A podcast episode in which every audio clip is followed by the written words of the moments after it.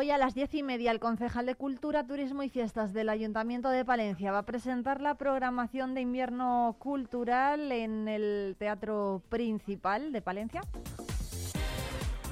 Y además hemos conocido que Izquierda Unida exige al Partido Socialista y al Partido Popular que velen por el correcto cumplimiento de los trámites del AVE en Palencia y Cantabria y que dicen se dejen de polémicas estériles. Izquierda Unida de Castilla y León e Izquierda Unida de Cantabria han exigido al PSOE y al PP que abandonen esas políticas y cumplan con la legalidad de tramitación del AVE. Las dos federaciones de Izquierda Unida responden así las declaraciones del Partido Popular de Cantabria respecto a la llegada del AVE a esta comunidad que a su juicio está retrasando, dicen el Ayuntamiento de Palencia, ahora gobernado por el Partido Socialista, el cual ha requerido a Adif que deje sin efecto, anule, revoque o derogue el proyecto de construcción de plataforma de la línea de alta velocidad Palencia-Aguilar de Campo por incumplimiento de los propios estudios informativos de 2010 y 2018 con alcaldes del Partido Socialista y del Partido Popular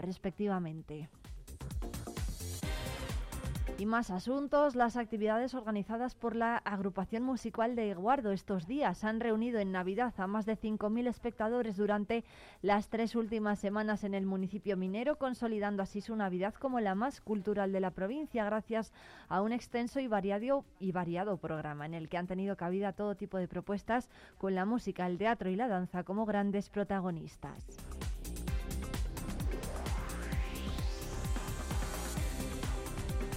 Y el domingo después de la fiesta de los Reyes Magos, el 7 de enero, se celebra en Carrión de los Condes el bautizo del niño que cada año organiza la Cofradía del Dulce Nombre de Jesús con la misa en la, en la iglesia de San Andrés y la procesión del niño. La tradición de la Cofradía del Dulce Nombre de Jesús se remonta al siglo XVII y tiene una antigüedad como la fiesta del bautizo del niño de la capital. Su fiesta se celebra como marca la liturgia el primer domingo después del Día de los Reyes eh, Magos con la misa y procesión del bautismo de Jesús en la iglesia de San Andrés Apóstol. Son las 9 y 8 minutos, enseguida llega ya la información del campo.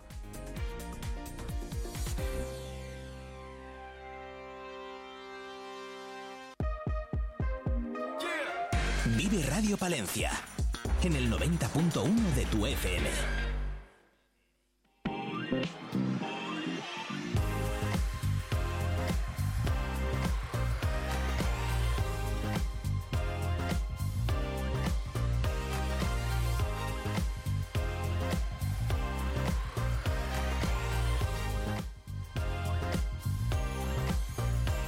Hoy de la mano de Asaja Palencia conocemos las previsiones eh, para este año 2024 que realizan desde esta asociación, la de los jóvenes agricultores.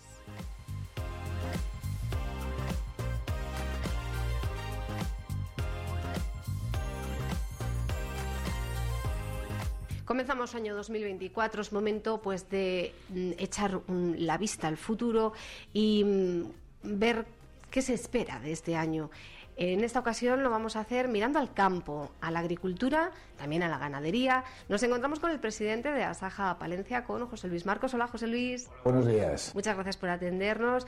José Luis, 2024, nuevo año, nuevas ilusiones, también nuevos problemas, pero vamos a hablar primero de lo positivo, ¿no? ¿Qué se espera de este 2024 en cuanto al campo? Bueno, pues empezamos un nuevo año, como bien dices, Cristina. Eh, un poco hablando agronómicamente, pues se espera que sea un año que nos acompañe un poco, que nos acompañe el tiempo, que nos acompañe la climatología. Prácticamente los cultivos herbáceos ya están, ya están sembrados en toda la provincia de Palencia, queda algo en alguna, en alguna zona puntual, pero ahora, bueno, pues ya dentro de poco sale el invierno y llegará la primavera antes de que nos demos cuenta y pues esperar que no haya heladas de esas que hacen tanto daño a los cereales en esas épocas y que las lluvias pues lleguen a tiempo, no suceda como el año pasado que tuvimos abril y mayo muy secos y después el mes de junio llovió, o sea, climatológicamente pues pedir pedir buen tiempo y que la cosecha pueda venir buena. Eh, pedir que los precios, ahora mismo hemos tocado fondo, la verdad que tenemos unos precios, se puede decir, de precios ridículos. Los precios que, nos- los productos que nosotros vendemos tanto agrícolas como ganaderos, eh, están por los suelos, han bajado mucho y los productos que nosotros gastamos, los insumos, eh, han bajado, pero han bajado un poco. O sea, a día de hoy no, no hay esa, digamos, la, la cadena alimentaria famosa que, que no podamos vender por debajo de los costes. Ahora mismo lo estamos haciendo. Entonces, ahora la situación, la verdad, que es bastante crítica. Hemos vuelto a hacer una sementera Recordar que decíamos el año pasado que la sementera era una sementera muy, muy cara, pero la de este año tampoco ha sido barata. Prácticamente se ha movido en, las mismas líneas, porque como el producto de cereal ha bajado mucho, pues aunque ha bajado un poco los costes, seguimos hablando de las mismas líneas aproximadamente a cuánto se está pagando hoy el cereal respecto pues a, otro al, al, año pasado, ¿no? Que sí que recordamos tuvo un precio aceptable. Pues podemos hablar ahora mismo que está a 120 euros menos tonelada que lo que podía estar. Hablo de medias, ¿eh? tampoco. Pero bueno, eso que todavía nosotros seguimos hablando mucho son 20 pesetas. Entonces, aunque los abonos es verdad que han bajado un poco, los nitratos, eh, es muy poca la proporción que han bajado en, proporción a lo que te estoy diciendo, que ha bajado 120 euros o 130 euros tonelada nuestros cereales. Entonces, bueno, pues como esto no cambia un poco, va a ser muy difícil mantener las explotaciones. José Luis, los precios dependen de muchas cuestiones, el mercado global, el mercado también se mueve mucho, entonces confiemos en que a lo largo del año pues esos precios suban confiemos. Hablaba de, algo fundamental en el campo, que es cómo se comporta el tiempo, ¿no? Aunque empezamos año, tenemos que esto es un ciclo y hay que mm, recordar, ¿no? Que la sementera fue mm, mucho más tardía, precisamente por las lluvias, ¿no? Nos decía que ya están creciendo los cultivos, pero bueno, eh, no sé si nos puede hacer una comparativa de cómo están ahora, de cómo deberían estar, si están preocupados, si no. Bueno, pues la verdad que así es como bien dices, Cristina. Nosotros el año agrícola empieza en septiembre. Este septiembre pasado ha tenido bastantes lluvias y es muy bueno porque que llueva en esa época es bueno. El terreno ha purgado para las malas hierbas. Eh, se empezó a sembrar a primeros de octubre la gente que es un poco más madrugadora, digamos, a la hora de empezar a sembrar. Y la verdad que en el Pilar, que es la época buena de sembrar, o alrededor de mediados de octubre, otra vez las lluvias empezaron a caer con intensidad y ha habido zonas y, gente que bueno pues no había sembrado nada en esa época, ya lo ha dejado para noviembre, en noviembre ha seguido lloviendo y hay alguna zona y alguna parte de la sementera que no se ha hecho en buenas condiciones, quiero decir, con exceso de demasiada humedad en el terreno y ahora pues están esas zonas están digamos que un poco más retrasado que lo que suele ser en años normales. Mm, es raro y triste decirlo, pero por desgracia a lo mejor esas lluvias ahora están perjudicando un poco el cultivo, porque la semilla estaba en la época de germinar y como hay exceso de humedad, pues alguna parte de la semilla se estropea y se, y se echa a perder, pero bueno, ahí nos encontramos. Y sí que es verdad que la zona norte, que la zona norte pues siempre llueve más, es donde más dificultades han tenido a la hora de poder llevar a cabo una sementera buena. Bueno, a ver cómo se comporta el tiempo. Las nevadas son importantísimas. Los pantanos, recordamos, han estado bajo mínimo. Sobre todo el sistema Pisuerga ha sido una situación crítica durante este último año. A ver las nevadas eh, siempre insisten ustedes que es la mejor garantía de contar con agua, ¿no? Así es, la nieve digamos que es un poco la nevera, la despensa que, tienen que tener los pantanos para, para poderse abastecer a la vez que se va gastando agua. Recordamos que el sistema del Carrión a día de hoy la verdad que se encuentra bastante bien, está en torno al 70%. Eh, gracias a esas lluvias que, que, han ido cayendo en el mes de, de, octubre y de noviembre. El sistema del Pisurga es el que ya llevamos bastantes años, que está está todavía, no acaba de, remontar, sí que es verdad que está mejor que el año pasado, pero bueno, son muy importantes que ahora en este mes de enero y febrero, bueno, pues caiga alguna nevada y sobre todo en la montaña, pues alguna nevada consistente para que, como bien decíamos antes, pueda tener nieve y, y se puedan ir llenando los pantanos. Hemos hablado de esa situación del campo, un poco de cuáles son los deseos, pero ¿y las reivindicaciones? Porque una es, pues eso, que suban los precios, ¿no? Que se pague lo que corresponde. Pero me imagino que ustedes también tendrán ahí en esa hoja de deseos, pues reivindicaciones. ¿Cuáles son de cara a este 2024? Pues hemos hablado un poco de lo que es mm, la agricultura y a lo que nosotros realmente nos gusta salir de casa y, trabajar día a día, tanto los agricultores como los ganaderos palentinos. Ahora las reivindicaciones, pues la verdad que la burocracia nos está matando, ya lo llevamos diciendo desde hace mucho tiempo. Esta nueva PAC, que ya hemos pasado un año con ella, al final ha sido lo que ya veníamos anunciando y diciendo desde hace mucho desde Asaja, y mm, nos han dado menos dinero. Aparte del dinero, ya es toda la burocracia que nos están poniendo, es una PAC que la están haciendo muy verde una PAC que no, no, lo entendemos, quieren, yo creo que quieren que arreglemos, perdón, quieren que arreglemos el mundo entre, entre cuatro, cuando estamos viendo que es en Europa o en estos países, en España, donde más burocracia verde están poniendo. Vemos que, que los chinos, los americanos, toda la gente, las, las, las, naciones punteras, ellos no están haciendo nada de eso, ellos van a producir, ellos van a, a sacar alimentos y a que el país vaya bien. Aquí en España es todo lo contrario, nos mandan que en las zonas buenas no podamos sembrar, que tengamos que dejar márgenes en los ríos. Bueno, es una política verde que nos está haciendo mucho daño. Entonces, bueno, pues nosotros seguimos pidiendo y reivindicando a las administraciones que eso lo flexibilicen, que quiten un poco tanta política verde y tanta burocracia. No es normal que ahora un agricultor tenga que estar más tiempo con una tablet, con un ordenador en casa, que haciendo su trabajo, que es ir al campo o ir a cuidar a su ganadería o levantarte y estar pendiente de lo tuyo. Ahora estamos pendientes todo de números. Tienes que estar todo el día con la cabeza pensando si como me tiene que dejar un tanto por ciento de una cosa, otro tanto por ciento de otra cosa, entonces bueno, pues quitar mucha de esa burocracia y que nos dejen trabajar. Creo que somos, yo lo digo siempre, somos agricultores de lo de primera, somos yo creo que la provincia de Palencia está dotada de todo tipo de maquinaria y de todo tipo de profesionales y que nos dejen salir al campo, producir y producir alimentos, que es lo que sabemos hacer. Ya bastantes dificultades tenemos con la meteorología, que tenemos que estar luchando con ella, que es un negocio que tenemos, bueno, pues a la intemperie, como para que encima la gente de traje y corbata, y en muchos de los casos que no entiende, nos estén poniendo trabas.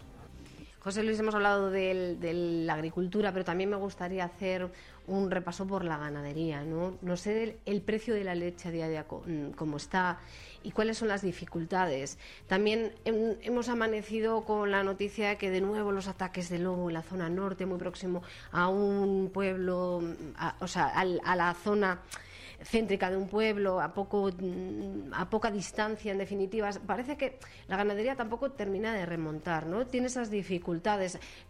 Gracias a eh, la suerte o, lo que fuera, la enfermedad hemorrágica epizootica, esa pasó de la, casi de puntillas. Pero, ¿cuáles son los grandes problemas a los que se enfrenta la ganadería? Bueno, pues mira, los grandes problemas a los que se enfrenta eh, si la agricultura venimos diciendo que tiene problemas, la ganadería tiene uno de los grandes problemas y es que hay que trabajar los 365 días.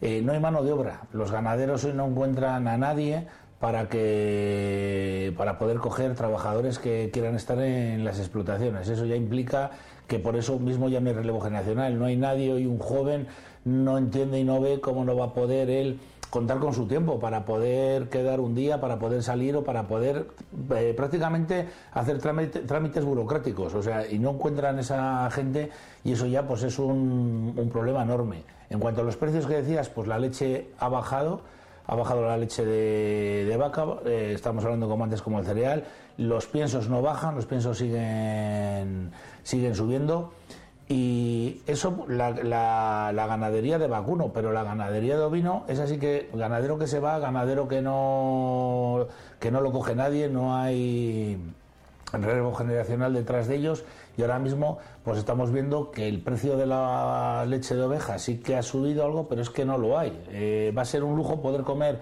un lechazo, que en la provincia de Palencia estamos acostumbrados a hablar de ello como una cosa normal, porque gracias a Dios lo hemos podido tener prácticamente a diario en nuestras mesas, pero comer un buen lechazo, comer un queso bueno de oveja, va a ser un lujo de aquí a unos años, va a ser, vamos, comida de, de lujo. Y y decirte que la enfermedad, como decías, hemorrágica, sí que es verdad que ha pasado un poco de largo, dicen que con estas temperaturas eh, es bueno para ella porque se para y se paraliza, pero a día de hoy todavía no está erradicada. Es decir, que tienen que a ver si sacan alguna vacuna buena para ello, porque cuando nos demos cuenta pasa el invierno, como hablábamos antes, llegará la primavera y las buenas temperaturas y lo mismo, igual que este año ha pasado que casi no nos ha tocado en la provincia de Palencia, pues nos puede llegar a tocar esa o cualquier otra enfermedad. Entonces, pedir a las administraciones que actúen también con más rapidez. A la hora de entonces como ahora todos cuando nos, cuando nos encontramos malos como los humanos. Cuando hay un problema hay que erradicarle pronto porque como lo vayas dejando lo vayas dejando pues se va a extender y no vas a poder con ello. Pero la verdad es que la ganadería se encuentra en un momento en un momento problemático. Pero sobre todo problemático yo lo veo porque no puedes estar los 365 días en, en la granja teniendo tu ganado si no hay gente que te ayude y como esa gente no, no aparece y no lo hay, estamos acostumbrados a que el gobierno está dando dinero a la gente por no hacer nada, pues cómo va a ir a cuidar eh, por un poco más de dinero, cómo va a ir a cuidar unas vacas o unas ovejas a ninguna ganadería. Pues nada, se quedan en casa. Respecto a los ataques de lobo, recordamos que se incorporó esa especie eh, como protegida, eh, impidió su caza, por tanto, ha aumentado la población de lobos, por tanto, han aumentado desde 2021 los ataques de lobo en la zona norte. Eh, no sé en qué punto está mm, este asunto. Bueno, pues hay perspectivas, parece que buenas, lo estamos viendo todos los días en la prensa.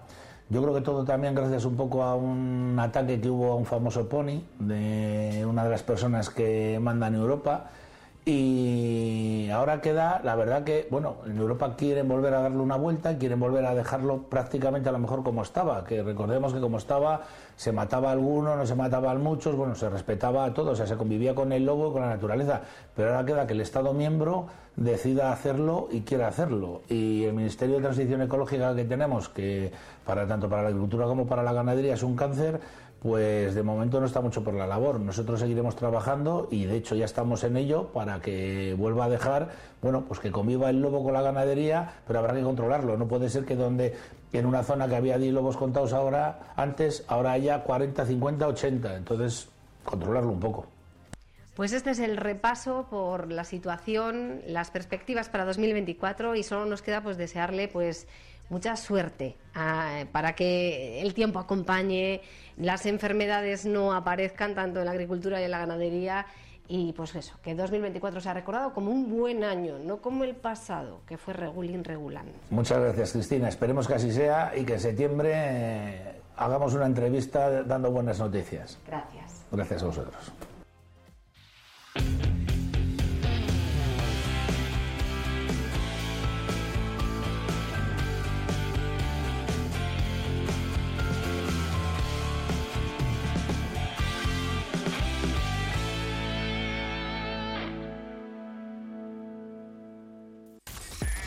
Vive Radio escuchamos lo que pasa a nuestro alrededor y te lo contamos. Para informarte. Para entretenerte. Para emocionarte. Con las voces más locales y los protagonistas más cercanos.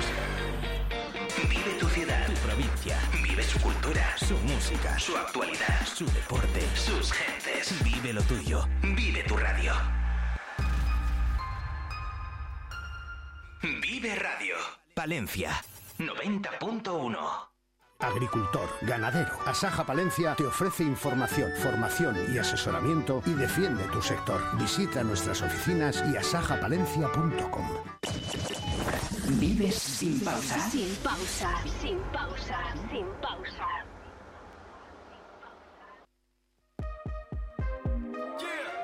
Vive Radio Palencia en el 90.1 de tu FM.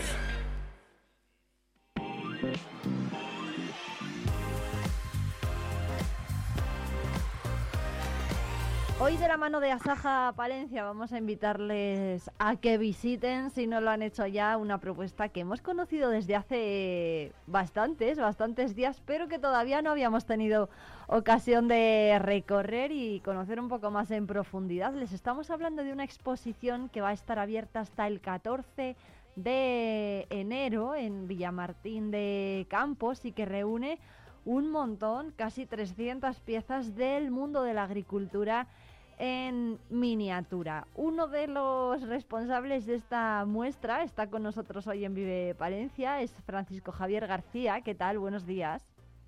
Hola, buenos días. Muchas gracias por atendernos. Feliz año, que no habíamos tenido ocasión de, de felicitarnos el año. Bueno, ¿cómo es esta muestra y sobre todo cuánta gente la ha visitado en Navidad?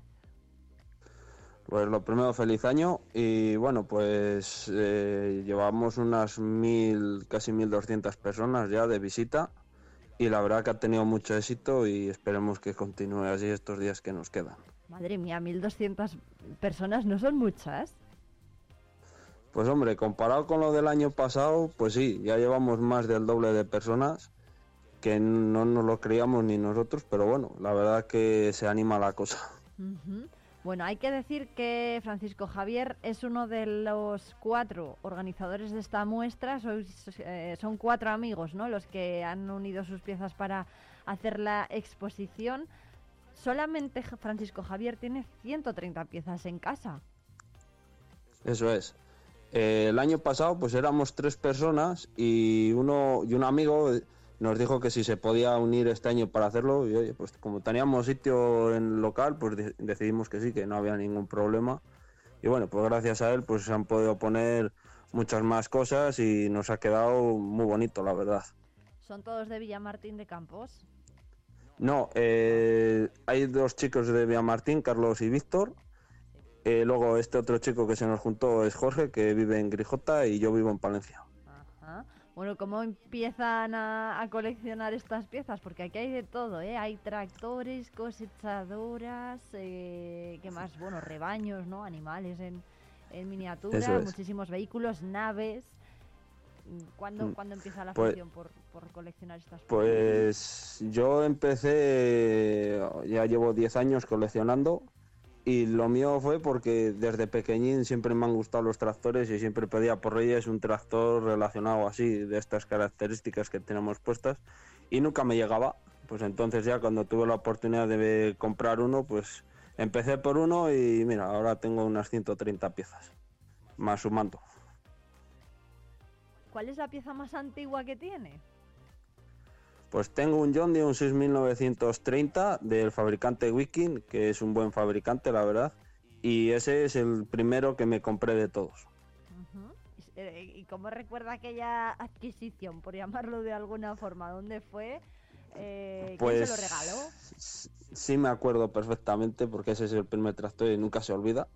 Sí. Y eso fue pues que fui a la feria de Lerma, a Burgos, y resulta que había uno de los stands que era de cámara y ponía que se vendía, que vendía cosas de estas. Pues bueno, pues yo, a- digámoslo así un poco a lo tonto, empecé a mirar y pues el que más me gustaba era ese y decidí cogerle. Y la verdad que sin saber el fabricante que era, resulta que era uno de los mejores fabricantes que hay. Sí, pero esto en Mm. fabricación real se refiere o, o en miniatura. En miniatura, en miniatura. Eh, es que la- el fabricante Wiking, lo bueno que tiene es que es muy real, eh, o sea, la- el- los detalles son muy real, les hace muy reales al real, a escala 1-1, como decimos nosotros. Sí, ¿no? Por ejemplo, no sé si, claro, aquí en la radio no tenemos imagen, pero no sé si puede describir algún detalle de este tractor. Pues este tractor, por ejemplo, se, se le giran las ruedas, eh, se le abren las puertas y la ventana de atrás, se le abre el capó, se le suben y se le bajan los brazos. Y luego yo a mayores ya le fui modificando y le puse pala, de la cual se le puede quitar y poner al tractor. Bueno, ¿qué más? eh, no sé si, por ejemplo, sus amigos también son, o sea, tienen piezas igual de exclusivas, o en este caso es Francisco Javier, un poco el que se lleva la palma del coleccionista. A ver, yo sé por... mm, Bueno, de Jorge no te puedo decir porque no sé exactamente lo que es, pero me imagino por lo que nos contó él, la, marca que más le gusta es Renault de tractor y claro, pero tiene muchos, no sé cuál es el que más le gusta de todos. Pero de Carlos, por ejemplo, él le gusta mucho, usted le regalaron hace, cuando era bastante pequeño, una cosechadora, una John de una 22 eh, 66 y la verdad que esa la tiene mucho cariño porque se la regalaron de pequeño, le he ido haciendo cosas y la verdad que la tiene muy bien hecha. Y luego de Víctor, pues me imagino que sea una de, una de las cosechadoras que tiene él, que trabaja eh, con ella en real y la hizo en maqueta igualita. La tiene que si la pones al lado parecen primas hermanas. Lo que pasa que uno en escala 1 y otro en escala 32.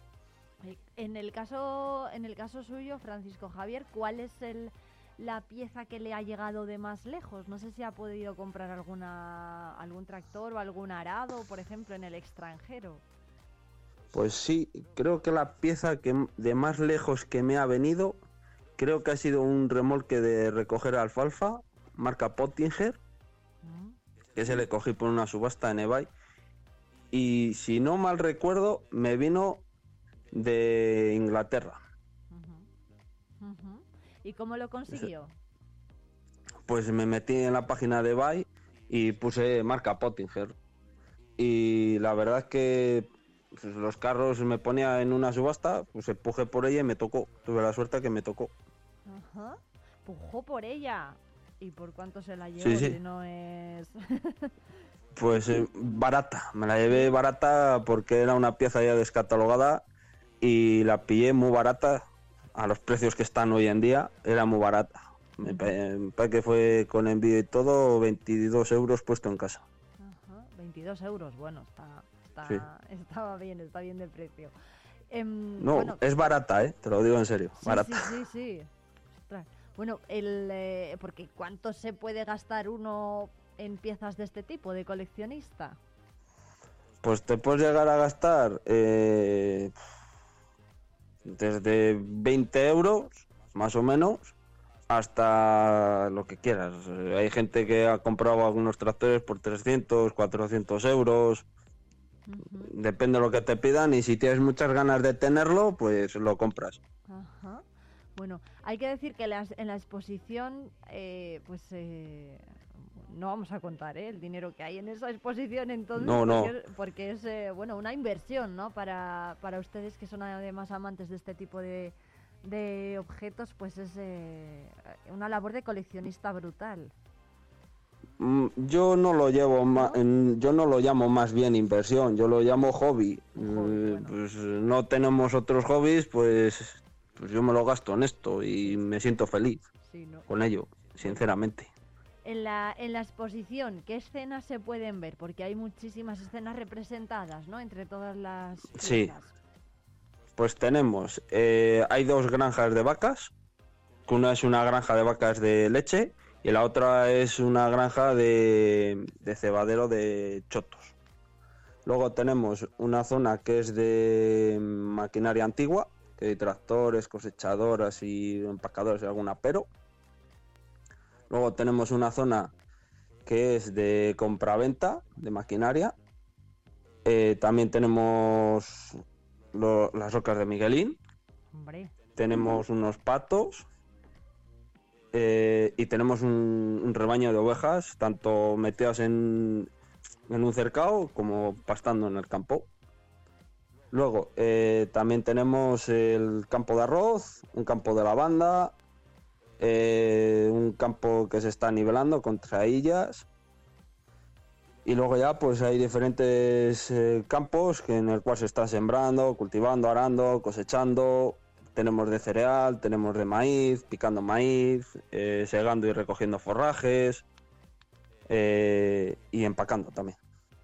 Hay una cosa que, que los visitantes de la exposición tienen que tener en cuenta, que no se puede tocar, ¿no? Nada de lo que hay. No, no, no, no. Esas, estas no? piezas, como digo yo, las maquetas, no son para tocar. Se pueden ver, pero es mejor no tocarlas porque son muy delicadas y muchas de ellas, como te he comentado anteriormente, están descatalogadas y si no las rompen, ya cu- cuesta mucho conseguirlas. Entonces, eh, preferimos que no se toquen. Que lo primero que ponen carteles que, no- que no se toca. Y oye, eh, yo creo que no hace falta tocar para ver unas maquetas, Exacto. Bueno, sinceramente. por cierto, algún visitante le ha dicho, oye, este, este tractor se lo compro. ¿Cuánto me da por, por Muchas, este tractor? muchas, sí, mucha gente, mucha gente. pero Hay no. mucha gente que, que lo tenemos nosotros, pero no lo tiene él. Y resulta que él lo tiene en su casa, que está trabajando con ello, y dice que le gustaría tenerlo que si se lo vendíamos. Y resulta pues que las piezas que tenemos puestas allí no se vende ninguna, porque son nuestras y están puestas ahí para que se vean, no para venderlas. Exacto, bueno, pues que lo sepan, ¿eh? Los visitantes que no se venden, no, no van a soltar prenda, ¿eh? Francisco, Javier y sus amigos. Muchísimas gracias por atender, atendernos. Eh, antes de marcharnos, recuérdenos cuándo y qué días y a qué hora se puede visitar la exposición y dónde está. Mm, Vale, eh, se encuentra, la exposición se encuentra en la nave municipal de Villamartín. Eh, luego los días abren son los viernes por la tarde de 4 a 7, sábado, domingo y festivos de 10 de la mañana a 2 de la tarde y de 4 de la tarde a 8 de la tarde. Bueno, pues lo apunten los oyentes. Eh, están todavía a tiempo hasta el día 14 para visitar la muestra. Muchísimas gracias, Francisco Javier García, por enseñarnos eh, al menos un pedacito, ¿no? Y contarnos eh, lo que se puede ver en ella y sobre todo su afición, que lleva ya muchísimos años coleccionando este tipo de, de piezas, de maquetas del mundo agrícola. Muchísimas gracias. A vosotros, Un abrazo fuerte. un abrazo.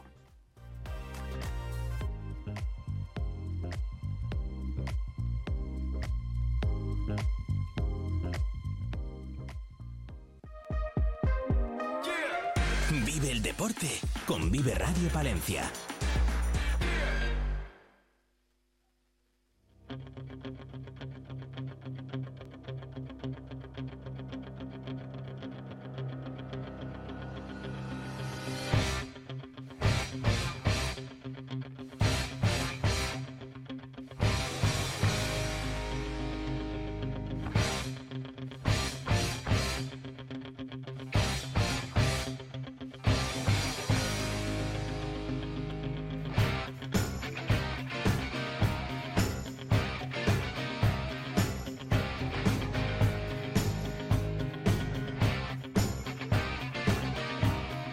37 minutos, así llegamos a este punto de la mañana en Vive Palencia. Comenzamos Vive el Deporte con Adrián Gil. ¿Qué tal? Buenos días. Muy buenas, feliz Bueno, año. Feliz año, feliz año, que hacía mucho que no nos veíamos.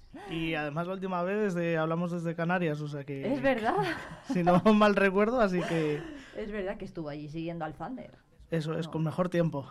Con mejor tiempo y, y no sé ya si mejores resultados. Ahora hablamos del último partido de Thunder Palencia ante Unicaja. Nueva derrota. Derrota por 72 a 86 y una derrota de la que vamos a hablar también con Luis Gil, el entrenador del Thunder Palencia. Buenos días. Hola, buenos días y feliz año a todos. Feliz año, Luis. Muchas gracias por acompañarnos en directo en esta mañana de lunes. Bueno, ¿cómo fue el partido lo primero y cómo fueron las sensaciones también, Luis? Bueno, yo creo que las sensaciones del equipo están siendo buenas, pero está claro que aquí a lo que nos hace falta es ganar, como ganamos el otro día a Bilbao. Yo creo que el equipo poco a poco eh, está haciendo las cosas mejor, está siendo competitivo eh, y yo creo que ahora vienen dos partidos importantísimos, como el partido de Girona y el partido de Manresa, para marcar eh, una posibilidad de acercarnos a los puestos de la salvación. El partido del otro día jugamos contra quizá el mejor equipo ahora mismo en forma de toda Europa. Había ganado al Madrid y al Barça y llevaba 13 victorias consecutivas. Pero yo, yo creo que contra un equipo como este tienes que estar 40 minutos ¿no? al 100% y hubo algunos minutos en los que no alcanzamos ¿no? esa excelencia que hay que tener casi contra un equipo como es Unicaja y, ellos cada error te castigan. Hablaba Luis de acercarnos a esos puestos de la salvación. ¿Cómo quedan esos puestos? Y no sé si se puede soñar todavía con conseguir alguno de ellos. Hombre, soñar, claro que se puede soñar y no soñar, es una realidad. Yo creo que nosotros tenemos que intentar ir cada partido con un objetivo claro. Está claro que no es fácil, que quedan 17 partidos de una segunda vuelta y que para pensar en la salvación hay que ganar entre 9 y 10 partidos en esta segunda vuelta. Eh, yo creo que, que el equipo eh, ahora mismo está sólido, está claro con las ideas y vamos a ir partido a partido para intentar conseguir esas 9 o 10 victorias que nos den la salvación. Antes de la llegada de Luis, de su llegada, no estaban las cosas tan claras en el equipo.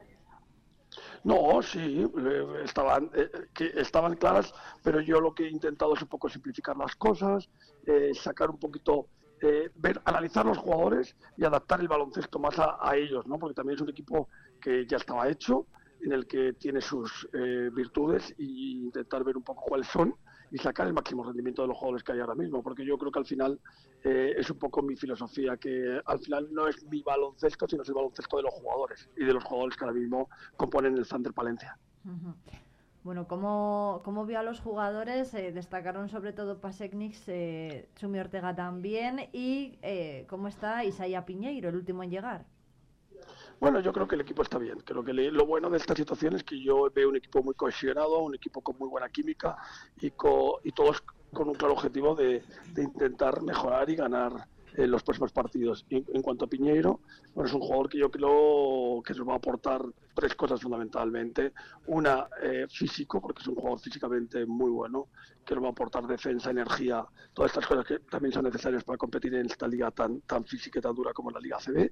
Eh, nos va a aportar también el talento, porque es un jugador con talento y su experiencia internacional. Es un jugador de, eh, que ha jugado con Puerto Rico, eh, campeonatos del mundo, campeonatos eh, de América, y yo creo que toda esa experiencia, ese talento y ese físico nos va a ayudar a dar un paso más en el equipo. Adrián Gil creo que tiene una pregunta para, para Luis Gil. Muy buenas, mister. Yo mm, te quiero, tengo sobre todo dos preguntas. Una es en lo deportivo. No sé si es meter un poco más de presión al eh, partido de este sábado, pero ¿cómo de importante, más que a nivel de clasificación, a nivel anímico, sería conseguir la, primera victoria fuera de casa? A ver, yo también ya lo dije en el partido de Bilbao y no me importa meter presión ni no. Está claro que para nosotros cada partido es una final, una final con mayúsculas, porque al final cada vez quedan menos partidos y nuestro objetivo es la salvación. Y en cuanto afuera, dentro, eh, partidos de equipos de arriba o de abajo, para mí son todos igual de importantes. Si tu objetivo es la salvación, tienes que conseguir lo que te he dicho, entre 9 y 10 victorias mínimo para poder salvarte. Y tenemos que empezar a sumar para conseguir ese número de victorias fuera de casa, como tú has dicho. Entonces, este primer partido es importante porque hay que ganar partidos fuera de casa si queremos salvarnos. Hmm. Y la otra iba por el nivel eh, de ambiente. Eh, lo has dicho, yo creo que desde tu presentación. Eh, el otro día volvimos a ver un ambiente espectacular y, la imagen yo creo que más llamativa al acabar el partido, un equipo que, acaba de perder, que cierra la primera vuelta con dos victorias y, la afición está ahí. Eh, vimos tu discurso en, la previa del partido ante Bilbao. Eh, ¿Cuánto de importante también es, es eso para construir quizás eh, el discurso de motivación a los jugadores? Bueno, yo, mira, ese, ese discurso que yo no era consciente de que estaba siendo grabado, eh, te digo que yo, y no es un tema ahora de, entre comillas, de, de hacer la pelota ni nada, yo para ahora seré de Palencia para siempre porque esta afición y esta ciudad, cómo está volcada con el baloncesto, es algo que no he visto en mi vida aquí, de verdad. En España no lo he visto nunca. Y, una, una afición que a pesar de las derrotas, el otro día con los jugadores, la verdad que hechos polvo, que tienen un esfuerzo muy grande para intentar competir, como te he dicho, el mejor equipo ahora mismo en forma de Europa, como es Unicaja. Y cuando acaba el partido ves las caras de los jugadores, pues anímicamente abajo después de perder y como la afición entera en pie, si se puede, si se puede. La verdad que a mí ahora mismo te lo estoy hablando, si te ponen los pelos de punta, de pensar ese sentimiento de Palencia, ese sentimiento palentino de la afición por, por ver un año más a su equipo en la liga y a pesar de los resultados, estar siempre con él. Luis, ¿cómo van a preparar el próximo partido? vamos a preparar muy bien. vamos a intentar que sea un partido, lo voy a preparar pues como cuando está con la selección española y hemos preparado una final, una semifinal de un campeonato del mundo, un campeonato de Europa, pues prepararlo intentando tener claro todos los detalles, tener claro el plan A, el plan B, el plan C, para que todo lo que ocurra durante el partido lo podamos intentar desde el punto nuestro, como staff y como técnicos, tenerlo controlado y también prepararlo anímicamente a los jugadores con total confianza de que ellos eh, pueden hacer las cosas muy bien y podemos ganar el primer partido fuera de casa. Bueno, pues Luis Gil, muchas eh, gracias por atendernos en directo en Vive Palencia. Mucha suerte, estaremos muy pendientes de lo que ocurra este fin de semana. Muchas gracias y, y nos vemos pronto. Perfecto, pues muchas gracias y nada, a seguir todo el mundo empujando al Thunder Palencia para que estemos un año más en la Liga CB. Un abrazo fuerte. Un abrazo fuerte.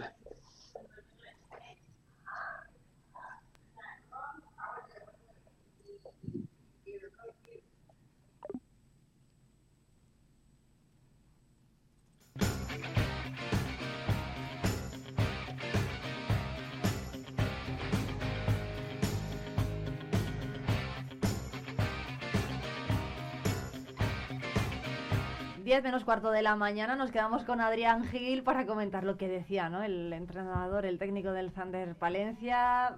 bueno, eh, ganas eh, y partidos, eh, ganas por conseguir la victoria, ¿no? Fuera de casa no les quedan, pero yo no sé si dan los números para esas nueve victorias que necesita el Thunder Palencia para salvarse. Dan, creo que son ocho partidos los que nos quedan en, casa. Eh, leí ayer en redes sociales un análisis, bueno, eh, al final es hacer la cuenta a la lechera, ¿no? Porque eh, puedes contar con, con ganar a X rival de la zona abajo, perder con él y ganar, dar un susto fuera, ¿no? Pero pasaba por conseguir unas cinco o seis victorias, yo creo que más bien seis, de las eh, eh, ocho partidos que quedan en casa y luego mm, ganar mm, por lo menos eh, dos, incluso yo creo que se va a ir hasta los 11, se puede ir hasta los 11 victorias la salvación. Entonces, bueno, estaremos hablando de unos 6 victorias de 8 en casa, 2-3 fuera. Es difícil, pero yo creo que con la versión del equipo que vimos el otro día ante, ante Unicaja, que seguramente Unicaja si hubiera querido poner una marcha más habría sido capaz, pero también tenemos que contar que nosotros tuvimos a un Bast que metió dos puntos. Eh, que en triples el porcentaje creo que no llegó ni al 20%. Fueron, creo que solamente se metió en dos triples en el partido. Mejorando un poco ofensivamente los números que solemos estar eh, con la versión que se ofreció el otro día, yo creo que se puede competir, con mínimo competir con muchos de los equipos de esta Liga CB. y, y yo sobre todo le preguntaba por la victoria este fin de semana en Girona, porque también el equipo empezó bien con Marco Justo y al final fue dinamitando un poco el hecho de, de ver que no sacas los resultados, que estás ahí y no sacabas. Entonces yo, yo creo que sería eh, de estos dos partidos que, que vienen ahora Girona y Manresa, muy importante conseguir la victoria en los dos, te diría. Pero fíjate, yo creo que es más importante quizás conseguirla en Girona por el hecho de demostrarte a ti mismo también que puedes ir a, ganar fuera, ¿no? Exactamente. Bueno, hablaba Adrián de los puntos, por ejemplo. Paseknik consiguió 19 y Whittington 2. Y en cuanto a, en cuanto a triples, es cierto que Van der Wurst hizo solamente 3 puntos. 3 hizo también Chumi Ortega y 8 Víctor Benite. ¿Qué tal va Víctor Benite? ¿Cómo, ¿Cómo lo ven? Sobre todo los expertos, ¿no? Que sí que se, se llegó a decir que, bueno, que quizá no estaba dando todo lo mejor de sí y ahora parece que mejora, ¿no? En ese sentido. Yo creo que es un jugador que, que incluso el otro día tampoco tuvo su, su mejor día, eh, de cara sobre todo desde la línea de tres. Eh, yo creo que es un jugador que aporta experiencia, que esta plantilla le hace falta, porque al final jugadores con experiencia eh, en ACB pues son muy poquitos. Y, es un jugador que te garantiza un mínimo de un día que no está acertado desde la línea de tres, 8, 10 puntos, ¿no? Entonces, bueno, yo, yo lo veo como... ¿Podría estar mejor? Pues seguramente podríamos... Bueno, pero la mejor versión de Víctor Benítez también tenemos que tener en cuenta eh, eh, que tiene su edad, ¿no? Eh, que, que, que, lógicamente la mejor versión de Vito Benítez, pues posiblemente ya la hayamos visto. Para un equipo como Valencia, la versión que estamos viendo, yo la veo bien. Uh -huh. Bueno, pues a Adrián Gil, que muchísimas gracias como siempre por venir a, la tertulia de baloncesto y nos ha faltado David Correa. Le mandamos un abrazo muy fuerte, que se, que se recupere y nos vemos muy pronto. Veremos a ver qué pasa contra Girona y contra Manresa. Veremos. Muchas gracias. Hasta luego.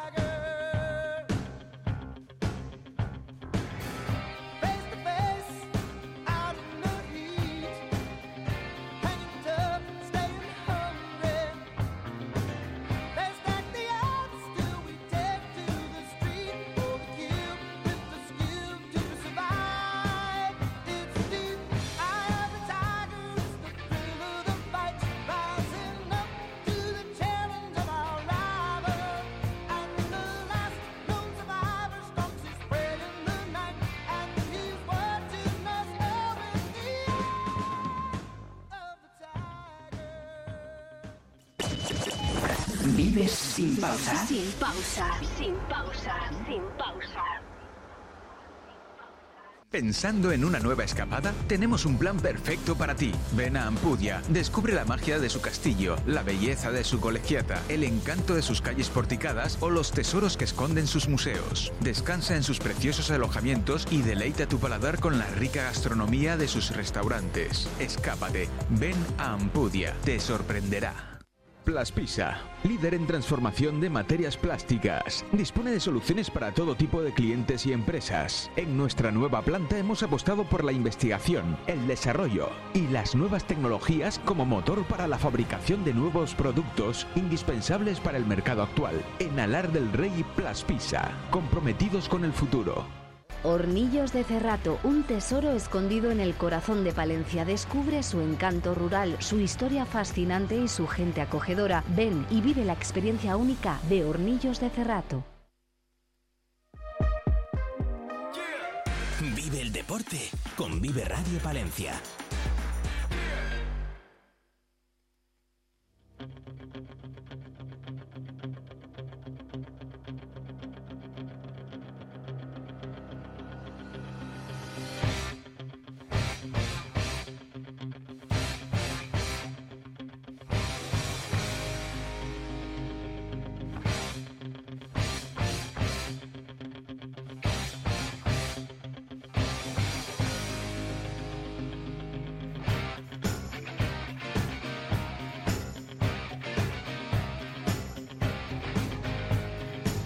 Dejamos el baloncesto, son las 9 y 52 minutos, porque Gonzalo Carral, de 23 años, es el vencedor del tercer concurso de Triple Ciudad de Palencia que se celebró la pasada semana. Gonzalo, ¿qué tal? Buenos días y enhorabuena. Hol- Hola, muy buenas, muchas gracias. Muchas gracias por atendernos. Hay que decir que es uno de los jugadores del equipo de venta de baños.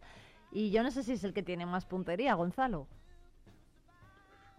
Bueno, se hace lo que se puede, sí, sí, soy un poco de los que más mete y, y bueno, se hace lo que se puede. Bueno, ¿cómo fue el concurso? Lo primero, no sé si era la primera vez que participaba y no sé si hay mucho nivel en una prueba de estas características, que es rela- relativamente reciente, ¿no? Tres ediciones. Sí, eh, la verdad es la primera vez que, que participo, las otras veces, las otras dos veces no, no pude porque, bueno, me coincidía con, con entrenamientos y ahora como, y esta, en esta edición también entrenaba, lo que pasa como, como ahora estoy viviendo aquí, eh, pues sí que, sí que puedo asistir. Y en cuanto al nivel, pues eh, la verdad que es bastante alto, sí que es verdad que por las fechas pues no pudieron eh, venir jugadores de jugadores eh, de Palencia que tal vez eh, jueguen en clubes de Palencia, fuera de Palencia y subieran el nivel del torneo, pero aún así el nivel pues fue, fue bastante alto. Bueno, ¿qué le parece, por ejemplo, el nivel de otras ediciones? No sé si pudo conocer a, a Paniagua, el anterior ganador. Sí, o- jugué con él, jugué con él. Sí, ¿no?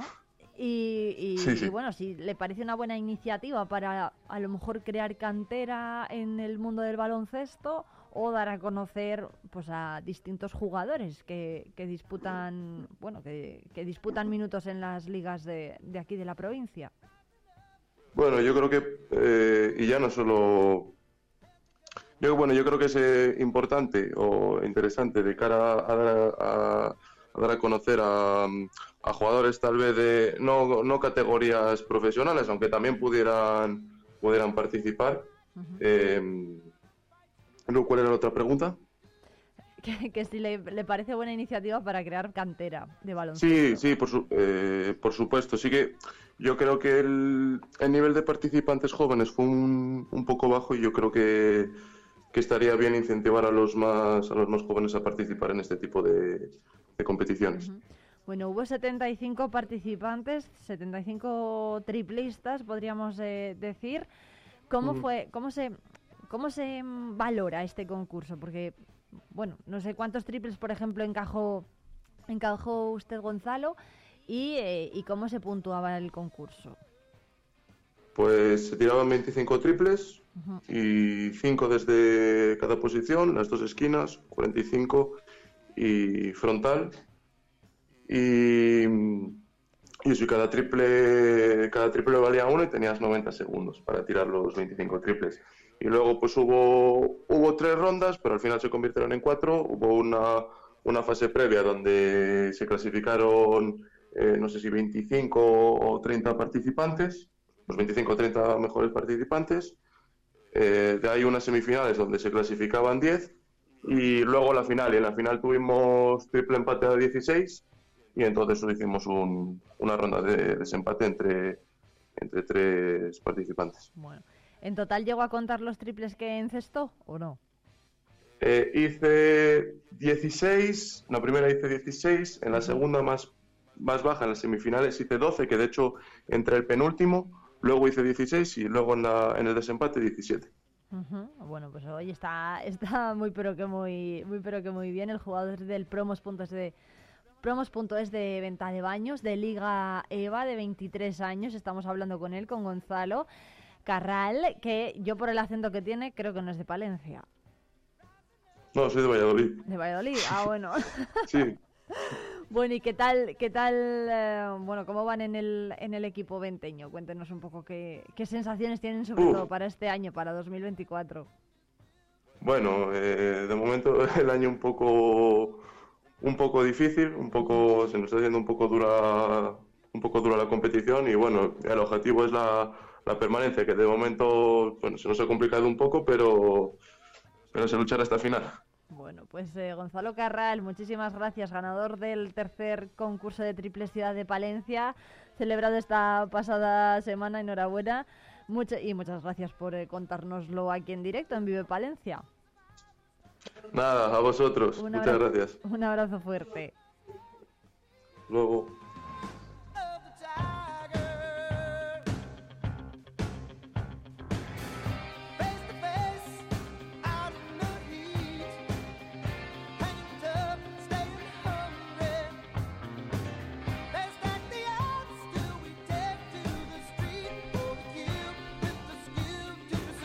Y en cuanto al fútbol en tercera división, Dieguito, cuando restaban tres segundos para llegar al minuto 90 de partido, lograba el tanto del triunfo para el Palencia Cristo Atlético en el derby provincial ante el Becerril. Como todo duelo de rivalidad, no fue un buen encuentro, especialmente en la primera mitad. Las contadas y únicas ocasiones fueron del equipo local, un lanzamiento al larguero, un disparo a puerta al vacío de Valentini, a la tercera tras una acción iniciada a balón parado llegó el tanto de los locales. Un gol protestado por el Becerril, entendiendo que hubo falta previa sobre Rubén Sierra. De esta manera, el Palencia Cristo Atlético prolonga su racha de seis triunfos consecutivos y once partidos sin perder y el Becerril pierde la suya de ocho encuentros imbatido. Y por su parte, el Palencia Club de Fútbol ha iniciado el año como lo acabó perdiendo ante el recién descendido Burgos B en Castañares por 2 a 0. Fue mucho mejor el cuadro morado hasta el minuto 54, gozando de claras y numerosas ocasiones de gol, pero abrió el marcador el cuadro burgales en su primera llegada. Luego era expulsado por doble amarilla Herrera y seguidamente la sentencia local, la, burgo- la burgalesa. El costa marfileño Coggio no pudo debutar al no contar con el transfer. Y el próximo sábado a las 5 de la tarde, nuevo derby, en este caso capitalino, entre el Palencia Cristo Atlético y el Palencia Club de Fútbol, actuando los primeros como locales en la balastera.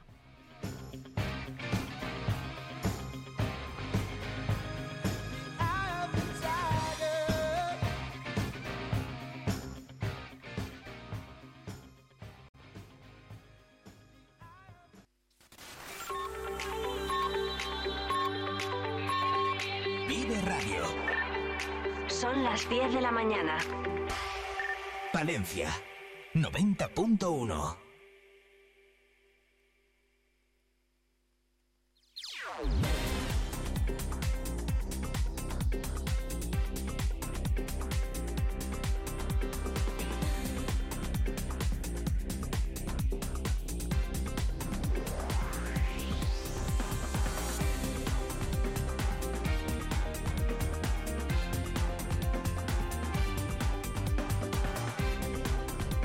La estación del servicio El Pastor de la red de estaciones había ubicada en la avenida de Andalucía número 180, esquina con la carretera de Magat, les ofrece el precio actual de sus carburantes en Vive Radio Palencia. Gasolina 95 a 1,56, gasolina 98 a 1,68, gasóleo A a 1,50 y gasóleo Premium a 1,61, gases licuados de petróleo a 0,91.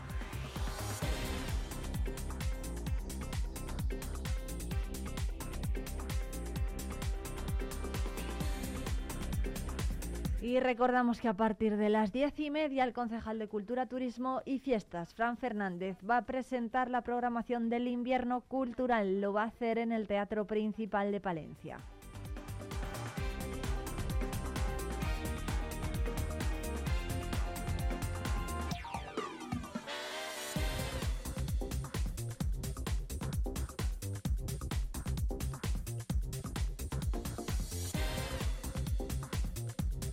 Y recordamos noticias de las últimas horas. Eh, Izquierda Unida en Castilla y León exige al Partido Socialista y al Partido Popular que velen por el correcto cumplimiento de los trámites del AVE en Palencia y Cantabria y dicen que se dejen de polémicas estériles. Izquierda Unida e Izquierda Unida Cantabria, a nivel eh, también de Castilla y León, han exigido al Partido Socialista y al Partido Popular que abandonen las polémicas estériles y cumplan con la legalidad en la tramitación del AVE. Las dos federaciones de Izquierda Unida han respondido a las declaraciones del Partido Popular de Cantabria respecto a la llegada del AVE a esta comunidad, que a su juicio está retrasando el Ayuntamiento de Palencia ahora gobernado por el Partido Socialista, que ha requerido a Adif que deje sin efecto, anule, revoque o derogue el proyecto de construcción de la plataforma de la línea de alta velocidad Palencia-Aguilar de Campo por incumplimiento de los estudios informativos de 2010 y 2018.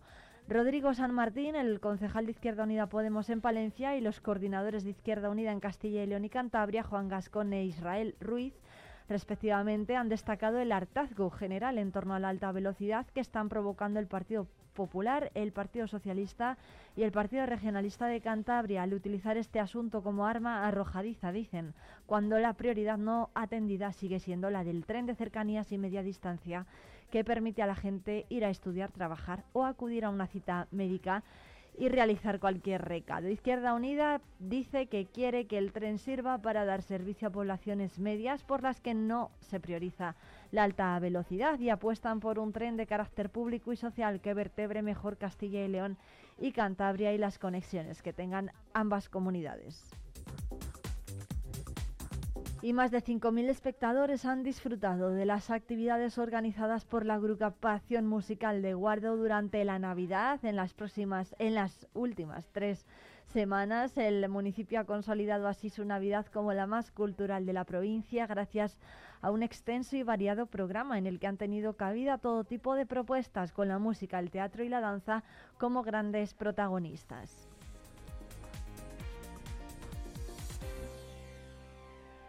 Y Carrión de los Condes ha celebrado, como ya marca la tradición, después del Día de Reyes, su bautizo del niño, como cada 7 de enero. Es un acto que organiza la Cofradía del Dulce Nombre de Jesús con la misa en la iglesia de San Andrés y la posterior procesión, y es una tradición que data del siglo XVII.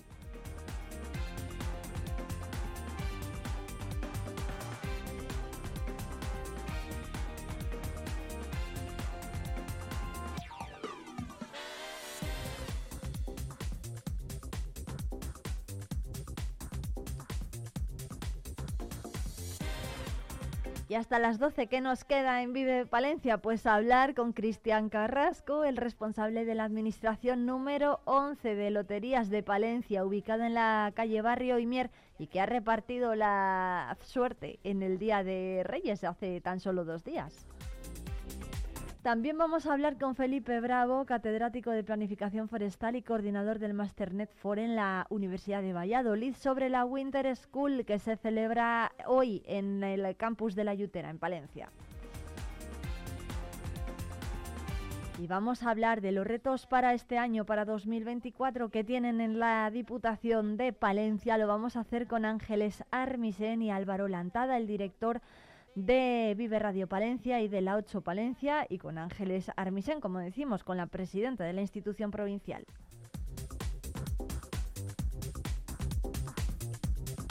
También vamos a hablar con algunas de las alumnas del Instituto Tierra de Campos de Paredes de Nava, que han pasado por una edición muy especial del concurso Saber y Ganar de la 2 de Televisión Española. Nos van a contar qué tal fue la experiencia.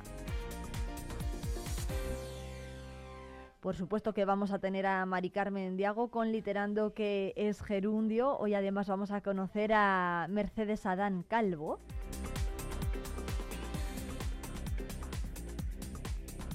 Pero son las 16 minutos, enseguida nos vamos de ruta por la provincia.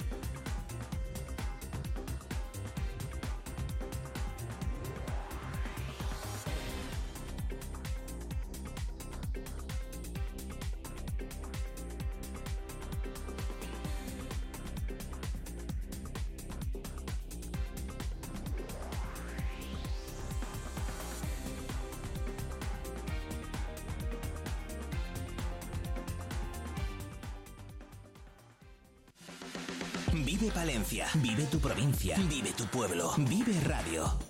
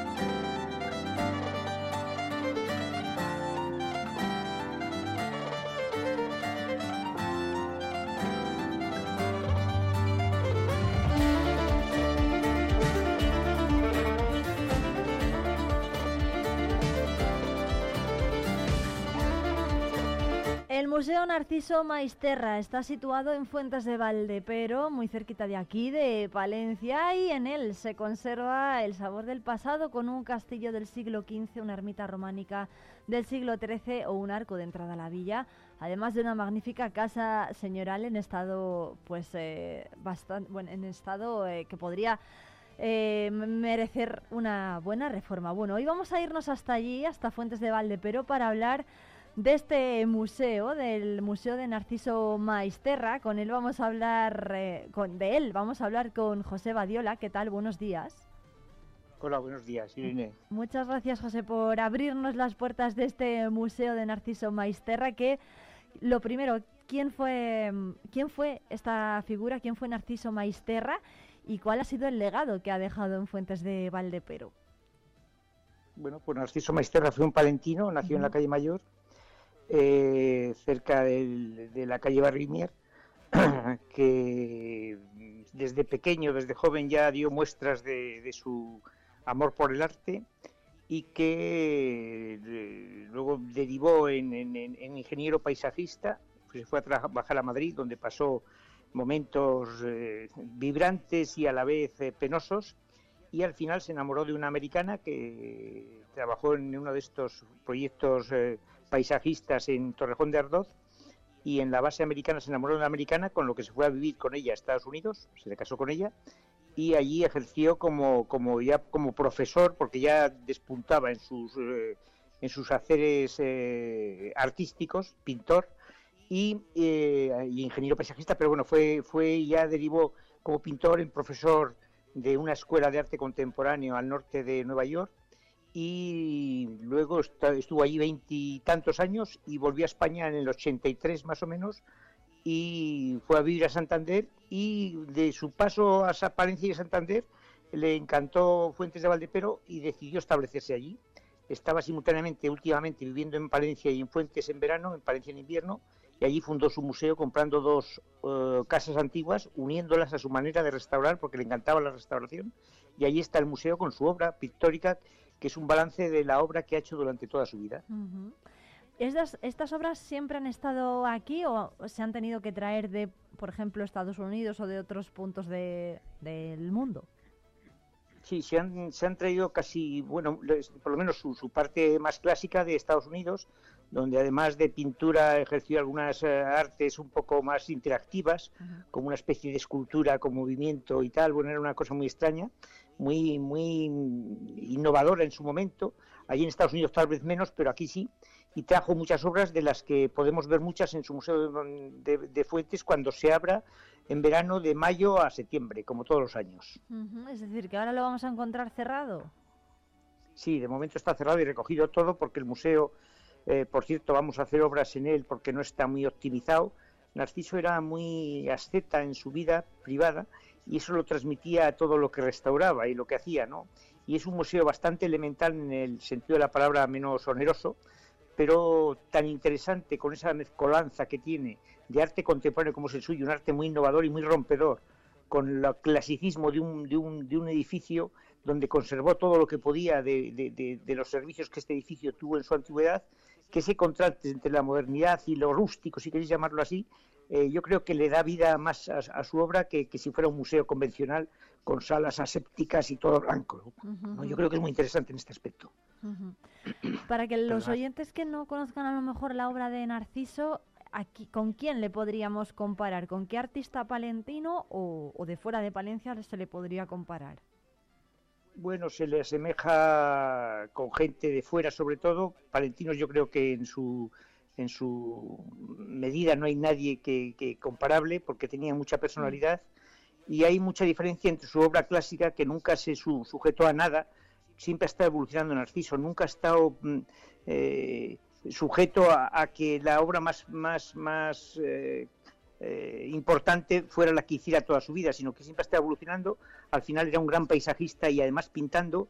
Y yo le quería convencer a veces de que pintara paisajes y él decía que no, que ya estaba en otra fase y pintaba muchos retratos y obra pequeña. Luego, además, cambió porque tuvo un accidente y el brazo no podía levantarlo. Y ya empezó a pintar sobre una mesa horizontal en vez de sobre un tablero vertical, eh, sobre, sobre trípode y, esto hizo que evolucionara mucho su obra, pero no es muy, muy asemejable a nada, ¿no? Ah, hay tal vez algún pintor inglés de, en alguna manera, pero, pero, pero tiene mucha personalidad como para que su obra sea muy singular. Sí, ¿no? Es decir, que no, no vamos a encontrar eh, obras similares en, en, Palencia, ni en cuanto a género, ni en cuanto a mm, estilo, ni técnica. Yo creo que no, desde mi punto de vista no. Últimamente pintaba mucho ya eh, con, con eh, pues bueno, pequeños eh, eh, formatos. Antes hacía unos formatos, por cierto, muy con mucha personalidad y muy apaisados, de los que, por cierto, a corto plazo tendremos ocasión de ver algunos en la Fundación Díaz Caneja, ya os avisaré si queréis con tiempo, ah, pues para que podáis ver tres paisajes muy, muy, muy apaisados, con un formato muy extraño, pero que a mí me encantaba. Y eso es lo que yo quería que siguiera pintando, pero ella, ella se negaba, ella estaba en la obra que estaba haciendo en este momento. Él ya se negaba. Por cierto, ahora que lo menciona, eh, a pesar de que esté el museo cerrado ahora mismo en invierno, hay opciones. Ya ha comentado esta que, está próxima, pero bueno, ¿qué opciones hay para ver las obras de Narciso Maisterra fuera del, del museo? No sé si se puede hacer alguna exposición fuera, por ejemplo esta de la Fundación Díaz Caneja. Sí, pues eh, ahí veremos tres obras que yo creo que estarán en la puerta del museo, donde este nuevo director, Juan Guardiola, que por cierto me parece que ha dado un vuelco a la, a, la Díaz Caneja que la Díaz Caneja necesitaba, por cierto, invito a los palentinos a que vayan a ver toda la obra de Díaz Caneja ya expuesta desde otro punto de vista y con las cosas que hay simultáneamente, porque hay cuatro o cinco exposiciones simultáneamente. Y allí se, yo creo que se va a hacer eh, tarde o temprano, yo creo para el próximo verano o el próximo otoño, se va a hacer alguna obra rememorativa de, de Narciso Maisterra que esperemos que tenga éxito. bueno, pues desde luego que, que nos la apuntamos. No sé si tienen cifras de, por ejemplo, cuánta gente ha visitado el museo este año, en 2023, por ejemplo? Pues no, francamente no tenemos cifras. Eh, tengo que decir que no es un museo bastante singular en cuanto que no está muy apoyado por la administración pública. Yo creo que deberíamos eh, apoyar a nuestros artistas que han estado presentes hasta hace poco, incluso los más recientes.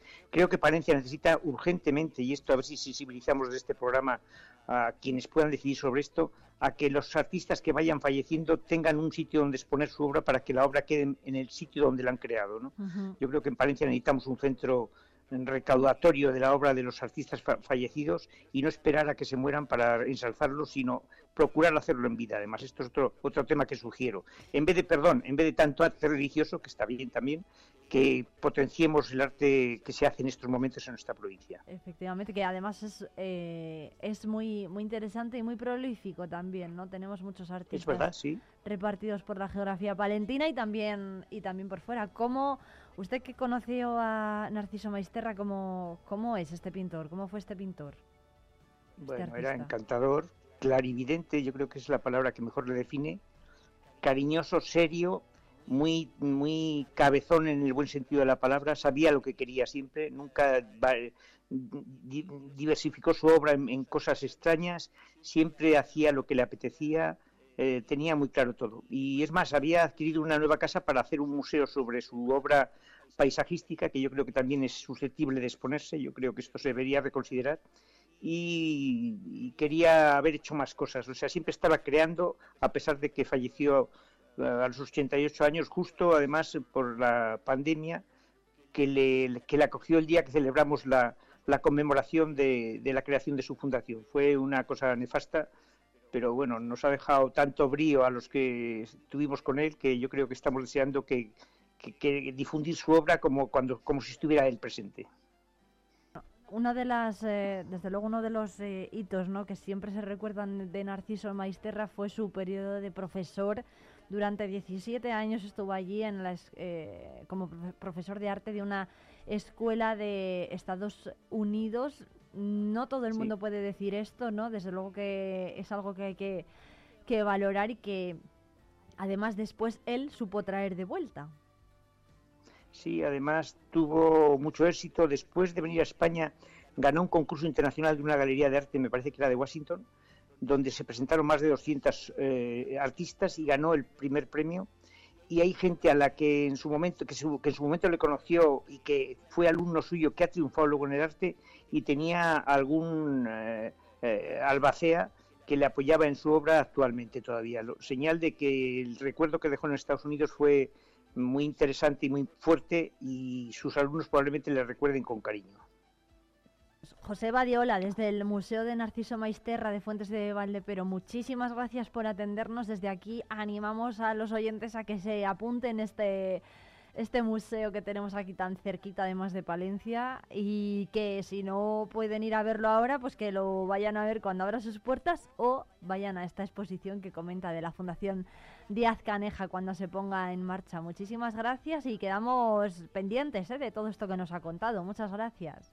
Sí, porque, perdón, quiero añadir que, Fuentes de Valdepero, este museo es un complemento a lo artístico y, medieval que tiene en cuanto a arte actual. Y es el único museo que hay en Palencia, aparte de, los murales, que por cierto, Irene, te aconsejaría visitar ahí en Boadilla de Río Seco, es otro sitio donde hay arte contemporáneo y potente para que hagamos cosas en favor del arte contemporáneo. Entonces, eh, yo creo que es un, placer tener tan cerca de Palencia un museo de estas características. Eso es. Pues dicho queda, José Badiola, muchísimas gracias por atendernos. Un abrazo muy fuerte. A ti, Irene, un saludo. Un saludo.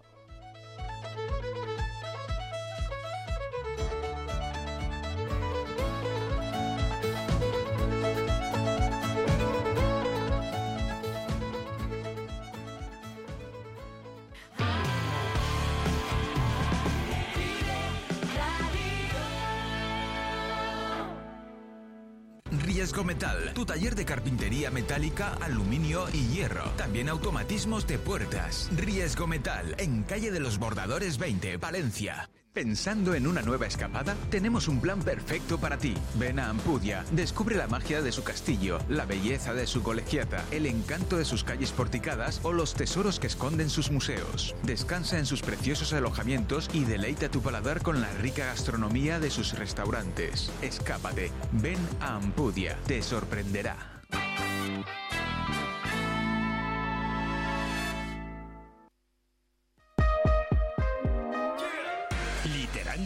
Gerundio, con Mari Carmen Diago.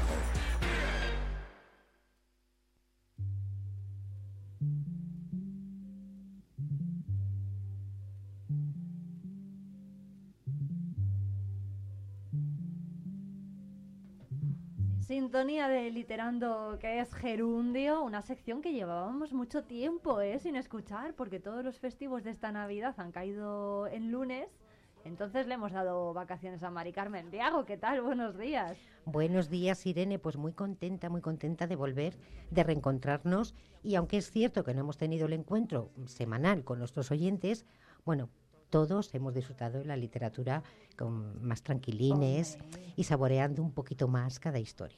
Eso así. ¿Cuántos libros se ha leído Mari Carmen Diago estas vacaciones? He estado leyendo teatro porque sabes que ahora estoy en la temporada de leer teatro. Además he descubierto dramatur- dramaturgos nuevos, eh, bueno, pues por recomendaciones de amigas o a lo mejor muchas veces leyendo un artículo y nada, muy bien, muy bien. Muy bien, Bueno, ¿verdad? Hoy además tenemos invitada, no vamos Sí. a hacer una sección como las últimas, ¿no? Que hemos hecho comentando diferentes cosas de Sí. la literatura española. Tenemos a una escritora palentina, Mari Carmen. ¿Quién es? Pues mira, nos acompaña, es un verdadero placer que nos acompañe Mercedes Adán Calvo. ¿Qué tal, Mercedes? Hola, muy bien. ¿Tú tienes el corazón contento, Mercedes? Tengo el corazón contento, un poco revuelto también con todas estas fiestas, pero muy contento. sí. Muy bien, entonces continuamos, continuamos con el programa. Bien, Irene. bien. Bueno, muchas gracias, Mercedes, eh, por venir. Hay que decir que está Mercedes ahora mismo afincada en Madrid o ya estás Ya estoy en Palencia, ya estoy en Palencia. Mm. Bueno, O sea, es palentina, ha vivido 30 años casi en Madrid y ha vuelto en una nueva etapa vital. Y sabes, Irene, que vuelve con una propuesta muy interesante, totalmente desconocida, y que deseamos y esperemos que cale hondo en, en- en los palentinos para que se unan a, las bondades que ella ofrece con sus talleres muy novedosos de escritura. o sea que vamos a hablar de esos talleres. Efectivamente, o sea que nos propone actividades y luego un libro coral que tenemos por aquí. Bueno, ¿por cuál empezamos entonces? ¿Por los talleres o por el libro coral? Yo creo que vamos a, mm, a difundir mm, más profundamente los talleres porque es algo que tenemos que abrir camino. Me parece que ya lo dice. Machado, caminante eh, se hace camino al andar. Entonces este es un pasito. Efectivamente. Bueno, pues Mercedes, ¿cómo son estos talleres? Bueno, pues yo escribo desde hace mucho y, y además escribo en grupo, he, he estado siempre en muchos talleres y, y me ha servido mucho, yo creo que nos sirve mucho trabajar en grupo porque la, mm, la tarea del escritor es muy solitaria. Y entonces a veces, además de solitarios, somos un poco intelectuales, nos quedamos mucho en la cabeza. Entonces yo observaba que, que, pues que eso hacía que muchas veces los relatos, y además soy escritora de relatos, eh, salieran un, po- un poco como sin vida, ¿no? Había poca Sí. acción a veces, a veces nos quedábamos en descripciones y las cosas no avanzaban. Entonces, bueno, además a raíz de una, una cosa de salud gorda que me pasó, pues me di cuenta que el problema era que estábamos todo el día en la cabeza y que no metíamos el cuerpo para nada. Y que al eh, ir al cuerpo, eh, la literatura se convertía ya no tanto en una cosa intelectual como en una cosa vivencial, ¿no? Y podíamos Ajá. transmitir una experiencia. Entonces, bueno, a partir de ahí, pues se me ocurrió hacer escritura y cuerpo, mezclando las dos cosas. Y bueno, pues yo además también me daba cuenta de que yo escribía mucho desde el cuerpo, no tanto desde la cabeza. Cuando las cosas me salían bien, escribía desde el cuerpo. Y cuando me enmarañaba y solo salía ahí un rollo mental que no iba a ningún sitio, pues estaba en la cabeza. De hecho, el taller que propones, efectivamente, el, el título, el rótulo es Escribir desde el cuerpo. Escribir desde el cuerpo, sí, eso es. que es una propuesta mm, que tú ya estás trabajando con amigas y socias, eh, compañeras en Madrid, y además con Sí. bastante éxito. Bueno, las que vienen están muy contentas, sí, la verdad es que sí. eh, claro, a mí me cuesta un poco valorarlo porque realmente lo que yo hago es acompañarlas en lo que las pasa a ellas. O sea, em, es como algo efectivamente experiencial, ¿no? Que tú sabes lo que te llevas y tú sabes lo que para ti supone poner en palabras, pues cosas que, experiencias que has tenido, problemas siempre a través de personajes, ¿no? Pero cosas que te tocan mucho y a veces yo no soy capaz de saber lo profundo, ¿no? Que le llega a esa persona, pero bueno, sí lo veo. Lo veo desde fuera que, que la gente, pues esto le, le cambia a veces, ¿no? Y cada sesión mm, tienes dinámicas, empleas dinámicas o te apoyas en dinámicas como el baile y la música. Sí. Pero el fin último de estos cursos es la fusión entre escribir y meditar. Bueno, es que yo doy eh, otros cursos que son Escribir desde el corazón con, con Isabel Cañelles, en los talleres de Isabel Cañelles, Mm. que, se, que los talleres se llaman Escribir y Meditar porque ella es meditadora desde hace muchísimos años y lo mezcló con la escritura y bueno, pues pasa eso mismo también, ¿no? Que no te quedas solo en la cabeza, sino que vas pues a lo que en literatura es la trama, ¿no? A lo que pasa por debajo, a lo sutil. Ajá. A mí eso me gusta mucho, ¿no? Como mirar lo pequeñito, que a veces no estás hablando de lo mismo a lo que pones palabras, ¿no? A lo mejor estás Mm. hablando de la comida, pero realmente lo que estás hablando es del vacío que tienes en la vida o de lo que Sí. de lo que sea, ¿no? Me gusta mucho eso de ir a lo sutil y a lo profundo, pero no hablando de eso, sino hablando de cosas muy concretas, porque si no a veces nos perdemos. Entonces, eh, los talleres de escribir y meditar van más a usar las técnicas de literatura para profundizar en estas cosas y los talleres de escritura y cuerpo yo los planteo más para soltar, para atreverte. Porque a veces nos pasamos la vida como sentados en una silla, recogidos así, y si un día nos dicen, baila, haces un, te mueves así un poquito, pero no se te ocurre, por ejemplo, abrir los brazos, ¿no? Y, y hacer un gesto que no hayas hecho nunca, ¿no? Ajá. Estamos como muy, muy un poco atrapados Sí. en nuestro propio cuerpo. Y, una Y cosa también que con vergüenzas Sí. que arrastramos. Muchas vergüenzas. Y una cosa que me gusta a mí explorar mucho es que también nos, nos olvidamos de que somos animales. Entonces vemos mucho nuestra parte humana, pero nos olvidamos totalmente de la parte animal. Que y ese sería el instinto, por ejemplo. Sería el instinto, por ejemplo, el, el instinto que guía muchos relatos y que guía muchas novelas. Pero a veces ni siquiera el escritor es consciente de que lo que le lleva a su personaje es su instinto de hacer manada, de mm, bueno, no sé, cualquier, cualquier cosa del instinto animal, ¿no? De buscar pareja, de vengarse también, ¿no? A veces, Sí. bueno, vengarse es un poco más humano, a lo mejor. Los Sí. animales no son tan, tan Exacto, retorcidos. sí. Entonces, bueno, se trata de explorar un poquito eso, cómo es para cada uno, porque yo tampoco llevo ninguna verdad, ni yo sé un poquito cómo es para mí, ¿no? Pero cuando exploramos cómo es para cada uno en grupo, bueno, lo- nos lo pasamos muy bien, eh, salen cosas muy chulas y siempre acabamos en, a- en- en escribir, ¿no? Pero escribir cuando ya hemos soltado el cuerpo y cuando ya nos vale. atrevemos a decir cosas que si nos sentamos en un escritorio de casa no íbamos a decir nunca. Mm. Em, Hay bueno, ahora que, que estamos hablando de los cursos, para estimular el arranque de la escritura, las sesiones se dividen en tres bloques, ¿no? En Eso es. herramientas, en lo no visible y en dar sentido. ¿Cómo son estos bloques? ¿Cómo se pasa, por ejemplo, de, de uno al otro?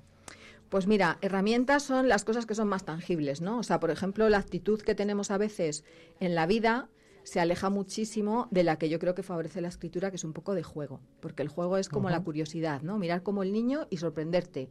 Y ir como de asombro en asombro, en vez de estar pensando todo el tiempo, como a veces nos enseñan a esto está mal, esto está bien, Sí. eh, esto lo debes hacer, esto no. Entonces es como estar todo el rato en el asombro, ¿no? Y luego no distinguimos a veces mucho cuando pensamos, cuando sentimos y qué cosas nos impulsan a actuar. Entonces se trata como ir desmenuzando un poco eso en, en lo práctico. Y, y luego también cómo dirigimos la atención, que a veces la tenemos muy perdida y no sabemos hacia dónde vamos, porque Hombre. nos cuesta mucho parar, ¿no? Que eso es lo que hacemos con la meditación también. y, y al hacer movimiento, también una parte importante es el parar.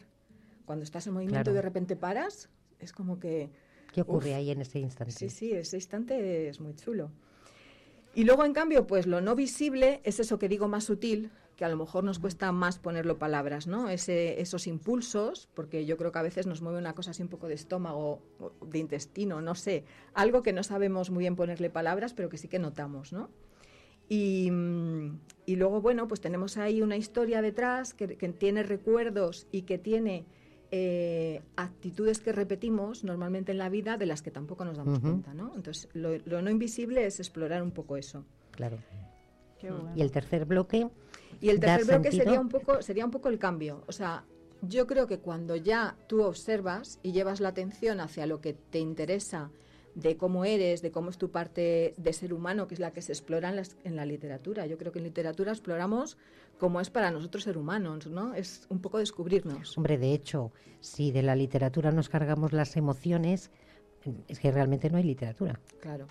Claro, sería otra cosa, ¿no? Sería, por ejemplo, prensa. Un análisis. Un análisis, exacto. Vale, pero literatura, los personajes tienen su mundo interior, sus emociones, sus, vivencias y... Claro. Fundamental, claro. Sí, bueno, hay gente que escribe muy bien y que engancha, pero te quedas como un espectador, ¿no? no te, es como ver el mar o meterse en el agua. o sea, yo intento que la gente cuando escribe se meta en el agua. Y a veces también la vida es súper interesante, pero no nos damos cuenta porque estamos tan metidos. Me gusta mucho, a veces lo cuento, una anécdota de Foster Wallace, que cuenta que iban dos pececillos por el mar y se cruzan con otro y les dice el que se cruza, ¿qué tal está el agua? Y se miran ellos así y no contestan y siguen, ¿no? Y cuando mm. pasan le dice uno al otro, ¿qué es el agua? Y yo creo que eso es muy chulo porque a veces estamos en la vida, pero no la vemos. Claro, no la sin vemos. saber. Y entonces es ver un poco eso, ¿no? Ya que hemos visto las cosas, qué cosas queremos cambiar, hacia dónde nos queremos dirigir, y es usar también la, la, literatura y la escritura para experimentar eso, porque a veces en la vida nos da un poco de susto, pero en la escritura no tiene por qué. En la escritura puedes jugar como el niño y atreverte a hacer cualquier cosa. Pero lo que has dicho antes, Mercedes, no nos atrevemos, tenemos muchas limitaciones que nos ponemos nosotros mismos, hmm. que están en nosotros. Otros, otras las asumimos porque están, vienen de la sociedad, pero también las hacemos nuestras. Sí. Sí, hay una parte que nos da la sociedad y una parte que nos la ponemos nosotros mismos. Claro, claro. Y bueno, esa cuando la ves es fácil de saltársela, yo creo. Bueno, mm. hay que buscar las herramientas, ¿no? Que es, lo que intentamos hacer aquí, pero cuando la ves, mm, bueno, porque claro, fíjate, a mí hay una cosa que me parece muy interesante eh, y es eh, bueno, yo leo mucho a Claudio Naranjo, me gusta mucho Claudio Naranjo, y él dice que el problema em, está en lo que no vemos. Claro. O sea, que ignorar no es no saber, sino no, no ser capaz de ver. Como cuando vas en el coche y hay un ángulo muerto en el que hay un montón de cosas que no ves. Entonces eso nos pasa, ¿no? Es como lo mismo que el agua, el ángulo muerto del coche. Y entonces, claro, yo siempre digo que a mí me gusta escribir de lo que no sé. Lo que sé ya lo sé. Entonces no me gusta, yo no soy de las personas que tienen todo pensado cuando se lanzan a escribir. Yo me lanzo a escribir y dejo que salga. Es más dejar salir que haber pensado mucho y luego ponerlo en el papel. Y luego para eso sí que están las técnicas de literatura y están las revisiones y está pensar sobre qué tema hablas. Claro, luego hay un trabajo posterior, ¿no? Que también vemos en los cursos de escribir y meditar. Pero hay un trabajo primero que es un poco de juego y un poco también de dejarse en paz. Yo creo que dejarse en paz es maravilloso y buenísimo. ¿Hacéis también a veces ejercicios de eh, escribir mm, mecánicamente? Eh, sin ningún disparador que pueda, mm, que estimule, venga, escribimos sobre este tema tal. Eso también es interesante. ¿eh? Sí, de hecho, Isabel Cañelles, que es la que lleva a escribir y meditar, siempre nos dice que hagamos por lo menos 5 o 10 minutos de meditación antes de escribir y que hagamos un poco de, escritura de esta sin pensar, de que no tenga ningún sentido, sí que, es lo que, te, mm, lo que te permite ir viendo que lo mismo que te dicen eh, no se puede escribir sin pensar, pero realmente muchísimas veces hablamos sin pensar. Sí. Oye, hija mía, muchas. Muchas, ¿verdad? Demasiadas a veces. Virgen del amor. Entonces podemos decir que quizá esta, eh, estas herramientas, su conjunto, tienen un poquito de, eh, de técnicas como malifundes, pensar, sentir, hacer aquí y ahora, bueno, un poquito a lo mejor sí. Yo soy meditadora, pero eh, soy meditadora porque nunca dejo de intentar meditar. Sí. porque me cuesta muchísimo. Tuve una primera época de meditar que me llevaba a eso, a estar tranquila y esas cosas.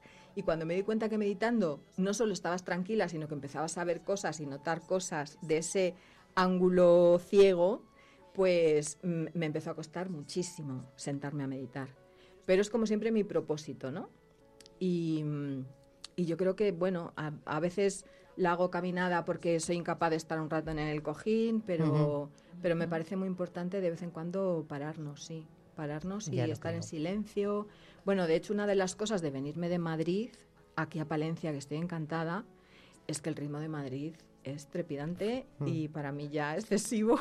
Y en cambio vengo aquí y es como todo... Menudo cambio. Bueno, menudo cambio. Estoy encantadísima. Sí, sí. Mucho más fácil meditar aquí en Palencia que en Madrid, desde luego. Sí, y más natural. Con nuestras zonas verdes. más natural. Allí es como ir contracorriente y aquí es verdad. Vamos, entiendo que la gente se dé un paseo por por todos estos parques que tenemos, por el Ribera Sur, que me encanta. Qué bonito, sí, es verdad. Y terminamos ya casi, Irene. Yo les iba a pedir a Mari Carmen y a, Mercedes que me lean un fragmento del libro que ha traído Mercedes. Exactamente, lo presentamos. Es el libro con el que lleva el título de Olas de un mismo mar. Es un libro coral en el que hay 41 relatos y que habéis sacado eh, desde Madrid, compañeros de Madrid. Sí, en los talleres de, escribir y meditar todos los años sacamos un libro con un, con un, con un relato de cada uno. Cada uno manda pues el que... Normalmente la lección siempre decimos que es como el que más te toque a ti, ¿no? A lo mejor no mm. es el mejor, ni el que literariamente sorprende más, pero es eso, que el que, te hace un pellizquito, ¿no? Ajá. Mm. Y tu relato nos vas a leer un fragmento de, de garras. De garras. Eso. Mm. El tío Enrique tiene un pájaro nuevo. No sé cuántos tiene ya, tres, cuatro, cinco. Les abre las puertas de la jaula y salen de uno en uno a volar por el mirador. El pájaro nuevo es un jilguero que le quita los cañamones de la boca. Se queda un momento suspendido en el aire y se los roba con el pico. Pocos pájaros hacen eso. Alguna vez he visto que el tío los conseguía con, conseguía con alguno. Lo conseguía con alguno. Un besito, decía, y reía carcajadas. Los pájaros pían y pían cada vez más alto cuando le escuchan reír. La tía Laura se queja continuamente de lo sucios que son, pero prepara puré con curruscos de pan frito que están buenísimos y moja pan en, el vino y eso es divertido y guarro. El calor me gusta, es la hora de más calor del día, pero el portal de la casa de los tíos estará fresquito. Llego a tocar el botón del cuarto piso de puntillas. Se abre la puerta sin que, sin que pregunten nada por el telefonillo. Estreno mi vestido rojo y blanco, que es un regalo por cumplir 10 años. Me queda muy bien. No me dejan subir sola por el ascensor, así que subo por las escaleras. Por los ventanucos altos y pequeños, el sol entra de refilón en cada tramo de escaleras. Me da gusto sentir casi frío. En los dos primeros pisos viven familias emparentadas entre sí, unas hermanas y la abuela con un tío soltero. A veces juego con los niños, que son todos primos y hermanos, en el patio interior de la casa. Cuando llego al segundo piso, hay un hombre parado que no sé si entra o sale del ascensor. Puede ser el hijo soltero o el marido de una de las hermanas. Tiene la misma nariz grande que tienen todos en esa familia. ¿Entras? me dice mirándome por encima de sus gafas de pasta. No, subo andando. El hombre sujeta abierta la puerta del ascensor y yo no puedo atravesar el descansillo. ¿A dónde vas? Me inquieta que no se quite y que me haga tantas preguntas. Al cuarto. Pues sube. No, gracias. Ni se me ocurre retroceder. El hombre echa un vistazo arriba y abajo y escupe su pregunta sin apartar su mirada de mis ojos. ¿Llevas bragas?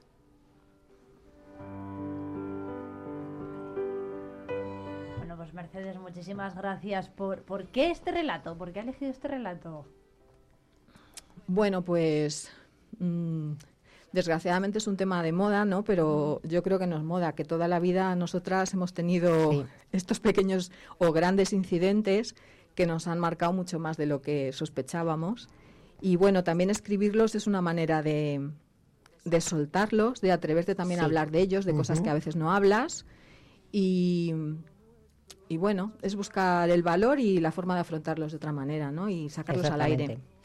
Y para terminar, Mercedes, ¿dónde ya se puede adquirir este Olas de un mismo mar?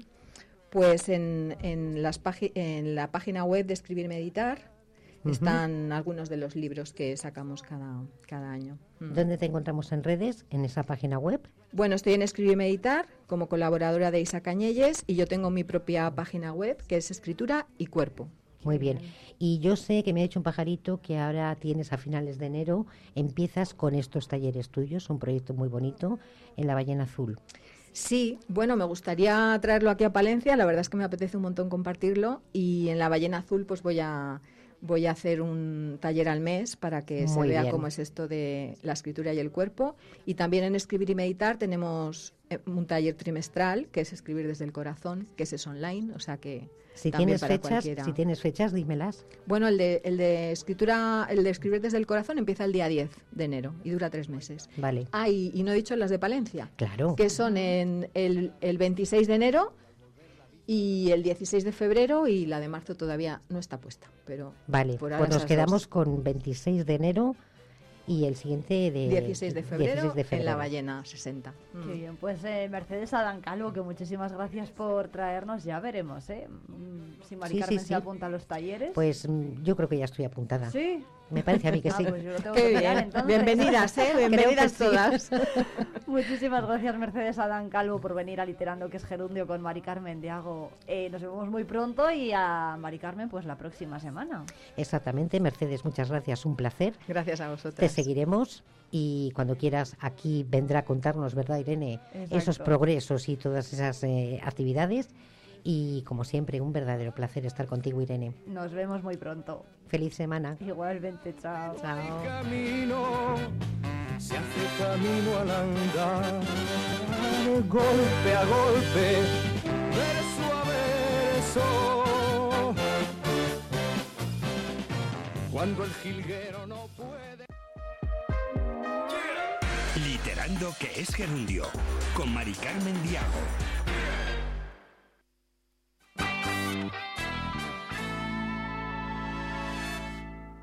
Ferrato por vacaciones. Descubre los 40 pueblos de esta comarca palentina. Explora nuestra naturaleza a través de las cinco rutas ornitológicas donde observar aves silvestres en su hábitat natural.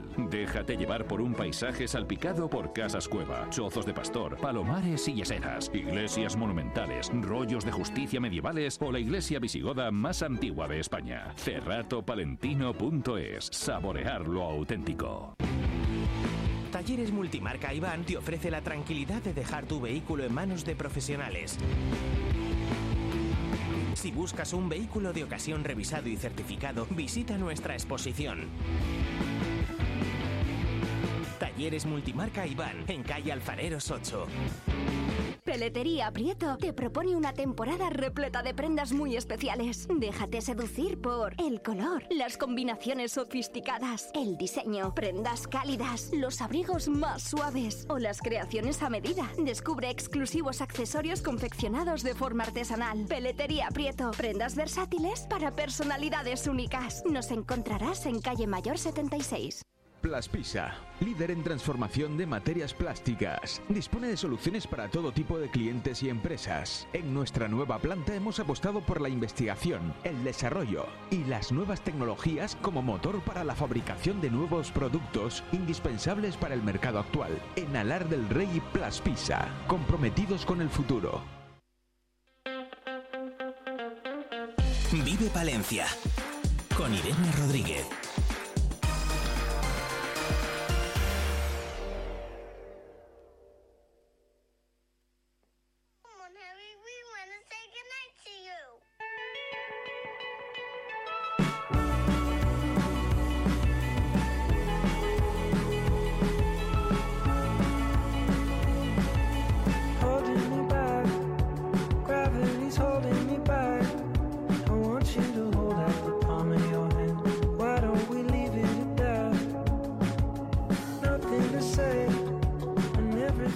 Alumnas del Instituto Tierra de Campos de Paredes de Nava han participado estos días durante la Navidad en el concurso Saber y Ganar, uno de los más veteranos de la televisión pública. Ellas eh, son Emma Amor, Amelia Sánchez y Guiomar Alonso de este instituto y han concursado en una edición especial con estudiantes de secundaria con motivo de la Navidad y creo que nos están escuchando desde allí. Buenos días, ¿qué tal? Hola, buenos días. Bueno, muchas gracias chicas por atendernos. ¿Qué tal fue? ¿Qué tal fue el concurso? Muy bien, estuvo muy bien, muy bonito todo.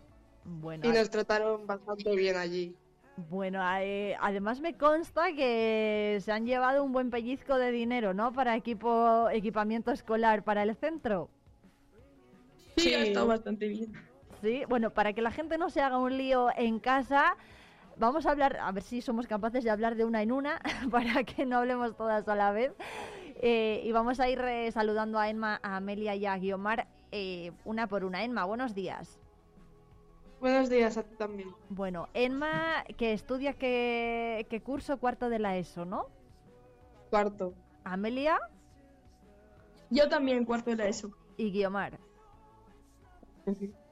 Son todas de cuarto de la ESO, me parece, ¿verdad? Sí. Bueno, ¿cómo fue concursar? Eh, bueno, lo primero, no sé si, so- si os acompaña algún otro profesor del centro que esté por ahí. Sí, está aquí Goyo, que fue el profesor con el que fuimos al programa. Bueno, Goyo, buenos Hola, buenos días. Bueno, Bueno, ¿qué tal fue? aquí el-. ¿Cómo, ¿Cómo surge esto de ir a, a saber y ganar? Lo primero. Bueno, pues todo, todo empezó a partir de uno de los programas de Saber y Ganar, que anunciaba la posibilidad de que alumnos de cuarto de la ESO pudieran acudir a, una edición especial y para eso teníamos que presentar un vídeo. Hablé con estas tres fenómenas, con Emma, con Guiomar y con Amelia, y estaban dispuestas desde el principio, así que grabamos un vídeo entre toda la clase de cuarto de la ESO, lo mandamos, les gustó, hubo suerte y allí nos marchamos. Bueno, hay que decir que hay, hay que ser muy listo para ir a saber y ganar, porque todos tenemos como la, cosa de, madre mía, la gente que va a este concurso es que es eh, pues un portento, ¿no? No sé si, si merece la pena, por ejemplo, o sea, si el hecho de haber montado el vídeo ha sido tan determinante o eh, en realidad pues han ido las mejores de la clase al concurso. Hombre, las mejores, la verdad es que las mejores de la clase eh, tenemos mucha gente buena porque somos un centro pequeño, pero, pero centro público rural pequeño, Sí. pero que son bastante buenos casi todos. Y sí que es cierto que estas tres, desde el primero de la ESO, han ido despuntando y ha sido pues un poco el, el premio a todo ese trabajo que han hecho durante cuatro años y que pues, fueron las elegidas, además de forma eh, conjunta por todo el equipo de profesores, porque eran las tres que se lo han merecido durante todo, todos estos, años- estos años de, de trabajo aquí en el centro. Bueno, ¿cómo fue el concurso? ¿Fue complicado? ¿Cuál fue la pregunta más, más difícil que, que les hizo a las concursantes de Paredes Jordi Hurtado? Pues mira, eso te lo va a, a contestar, por ejemplo, Guiomar, a ver cuál fue la más difícil. Pues, hombre, yo creo que las más difíciles fueron justo las que tuvimos que dejar sin contestar, que era la Vía Augusta y el K2. ¿Sí? ¿Cuáles eran las preguntas? No sé si se acuerdan. La pregunta era, eh, la de la Vía Augusta era que cuál era la carretera romana que va desde Pirineos hasta Cádiz, y la del K2 era que cuál era la segunda montaña más alta del mundo después del Everest. Ajá. ¿Se han preparado? O sea, en clase, por ejemplo, han estudiado para ir a, para ir al concurso o han ido un poco a la aventura a ver qué pasaba. Bueno, pues eh, en principio eh, lo que hicimos fue repasar algún programa de otros años, del año pasado, que fue la primera edición de, de programa de Saber y Ganar para alumnos de cuarto de la ESO. Y con algunos de los programas estuvimos haciendo los recreos, eh, pruebas, y a partir de ahí, pues bueno, con la preparación que tienen y, y aguantando los nervios, era lo más complicado, pues eh, hicieron un papel yo creo que, que muy digno y, y orgullosísimos todos de ello, por supuesto. Sí, ¿no? O sea que no, no hay tanta preparación en realidad. Quiero decir que en casa no han estudiado, Guiomar, Amelia y, No, y no. Emma. Nosotros, además, lo entendimos como un premio a toda su trayectoria, digamos, fue un premio al ir allí, el conocer a la gente, la experiencia, disfrutar de tres días en Barcelona y ahora disfrutar de los 3.200 euros que nos hemos llevado y que nos iremos de excursión toda la clase. No sabemos todavía dónde, pero a algún sitio nos iremos con los 3.200 euros, claro. Amigo, eso iba a preguntarle yo, que qué van a hacer con el dinero. Pues, a ver, Emma te puede decir. En teoría lo queríamos para el viaje de fin de curso, pero si no se puede hacer, pues para una excursión para toda la clase. Pero en teoría es para el viaje. Sí, para el viaje. Para el viaje de fin de curso, que cuándo lo harán, más o menos. Teníamos pensado que por abril y teníamos pensado en, en Sevilla o por la parte de Andalucía. Ajá, o sea, por el sur. No van a salir de España entonces. No. Bueno. ¿Cómo fue el concurso? Porque participaron 12 centros educativos de, de toda España, seleccionados con esa criba, por ejemplo, la de los vídeos, y se hicieron diferentes pruebas, no sé si las mismas que en un concurso habitual o otras diferentes. No, eran, eran distintas. Algunas de las pruebas coincidían, la del doble gran minuto, el desafío, algunas de las pruebas eran generales y hubo algunas otras pruebas que fueron específicas para, los chavales de, cuarto de la ESO. Total, en cada día eran seis pruebas diferentes, entretenido y con, mucho, con mucho nivel por parte de todos los centros, la verdad. Sí, ¿no? Que, no sé qué, cómo valoran la experiencia en ese sentido, en cuanto al nivel de, de los estudiantes, el, el conocimiento que se comparte también pues había gente que pues sí que sabía mucho, tenía más idea que otra, pero todos estábamos en un nivel normal, que sabíamos así más o menos las preguntas. Sí.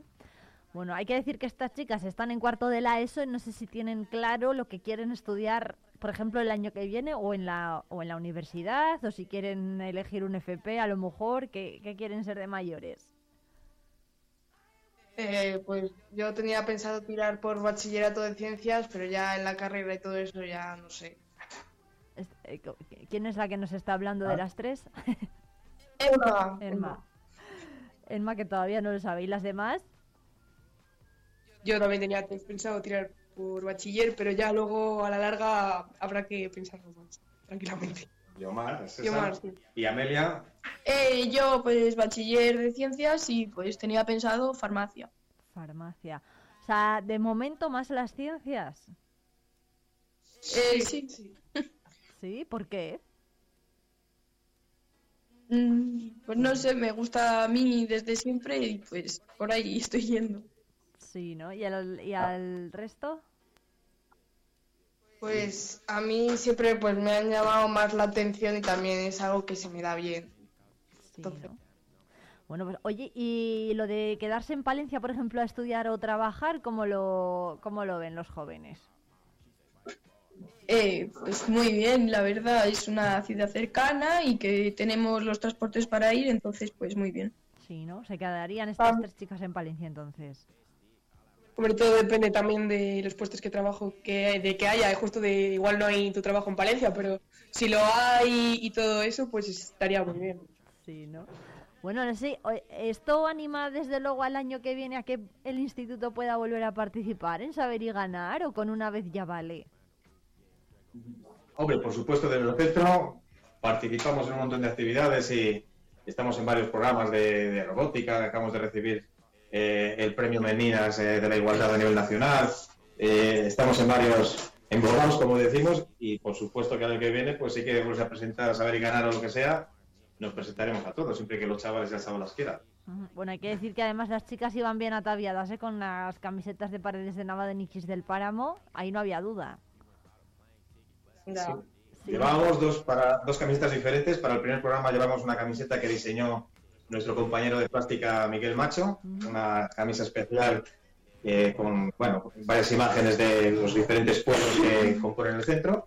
Y la segunda, Nikis del Páramo, los amigos de Nikis del Páramo, pues nos regalaron las cinco camisetas para participar eh, en el evento. La verdad es que íbamos pues los más elegantes de todos los americanos, sin buena duda. Hombre, por supuesto que sí, eso desde, desde luego, desde luego. Bueno, pues eh, Guiomar Alonso, Amelia Sánchez, Enma Amor y Goyo Maestro, profesor eh, de Tecnología del Instituto Tierra de Campos de Paredes de Nava, muchísimas gracias a los cuatro por atendernos. ¿Qué, van a hacer hoy en clase, por cierto, que es el primer día después de vacaciones? Pues de todo un poco, la verdad. Eh, presentarnos con un profesor nuevo que tenemos y pues nada, continuar como estábamos. Sí, ¿no? ¿Mucha, mucha pereza les ha dado no? Ay, Goyo, sí, ¿qué decía? No, que recibí las enhorabuenas de todos los compañeros y de todos los alumnos y padres y la verdad es que ha sido, ha tenido una trascendencia en toda la zona, toda la comarca y incluso en Palencia, pues yo creo que importante, ¿no? Se ha hecho un poco de tierra que se trataba también. Eso es, ¿qué les han dicho los padres y, y los vecinos de Paredes? Pues que lo habíamos hecho muy bien, que, que cómo habíamos ido y que cuánto habíamos ganado. Y nosotros siempre con la boca cerrada. Sí, ¿no? Claro, porque no se puede decir... No desvelaron, la, solución hasta, hasta el último día. Teníamos eh, un contrato de confidencialidad y no podíamos decir el resultado, por supuesto, que ha sido lo más difícil de todo. Eso es, ni en casa, ¿eh? Siquiera. No lo han dicho ni en la cena, las chicas. Nada. Nada, nada, de nada, ¿eh? ¿Qué, qué, nivel? Muy bien, claro que sí. Desde luego que, hay que guardar ¿no? ese, ese secreto. ¿Cuándo rodaron, cuándo grabaron el programa? Pues fuimos la semana del 21, 22, 23 de, de noviembre para allá, para Barcelona. Madre mía, o sea que ha sido un secreto secretísimo hasta, fíjate, durante dos meses, ¿no? Durante más de dos meses. ha sido un mes. Los, los nervios del programa fueron durísimos, pero yo creo que más duro ha sido aguantar eh, el, secreto en casa, que si no nos daban de comer en algún caso incluso, porque dijéramos al resultado. O sea que ha sido complicado. Bueno, pues muchísimas gracias a los cuatro, lo dicho, por atendernos. Eh, Goyo, maestro y profesor de tecnología en el centro, en el Instituto de Paredes de Nava, en el Instituto Tierra de Campos. Y a estas tres estudiantes eh, de cuarto de la ESO, Guiomar Alonso, Amelia Sánchez y Emma Amor. Enhorabuena por ese premio, más de 3.000 euros conseguidos que van a utilizar para pegarse ese viaje con el resto de compañeros. Que lo disfruten mucho y nos vemos pronto a seguir cosechando estos éxitos que nos encanta contar. Gracias. muchas gracias. Un abrazo muy fuerte. Adiós.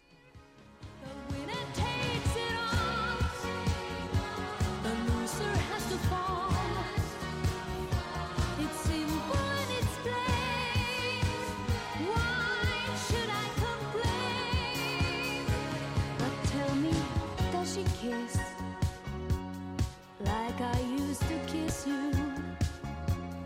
Does it feel the same when she calls your name?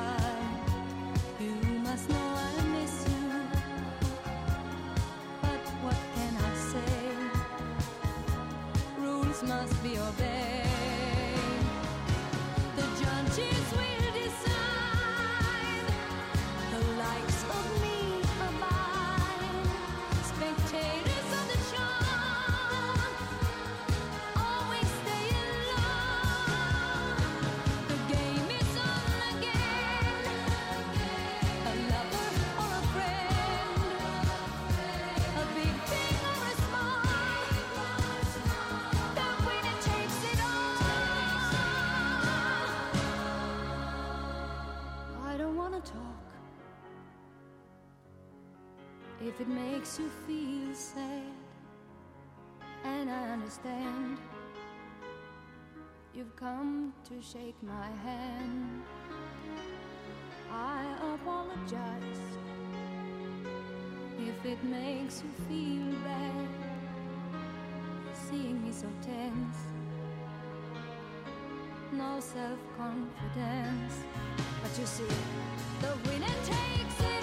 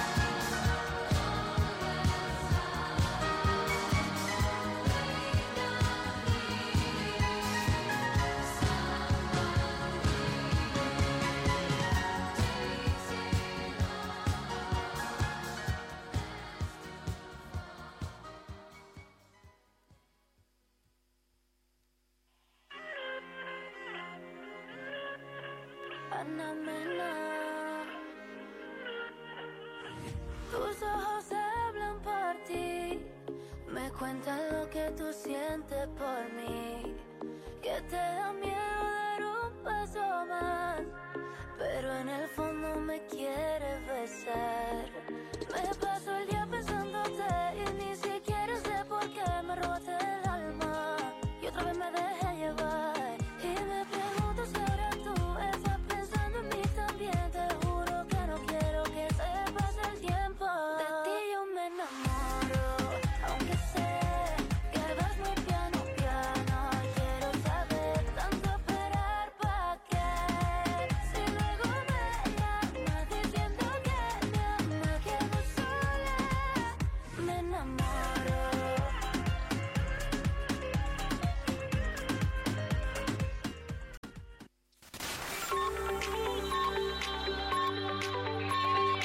Vive Radio. Son las 11 de la mañana. Palencia 90.1.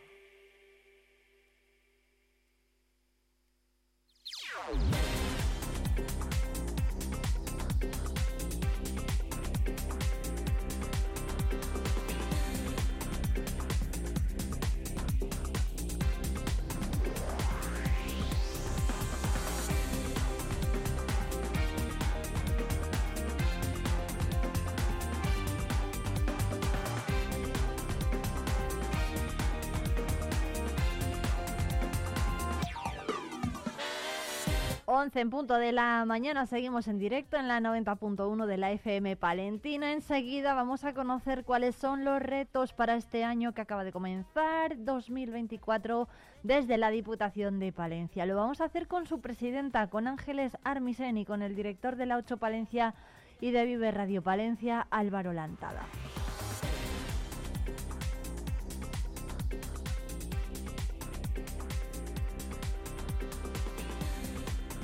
Además, mañana 9 de enero a esta misma hora se va a inaugurar oficialmente la nueva sede del Archivo Histórico Diocesano. Allí va a estar el obispo administrador apostólico de Palencia, don Manuel Herrero Fernández, y recordamos que esta nueva sede se localiza en la calle San Marcos número 1 de Palencia Capital.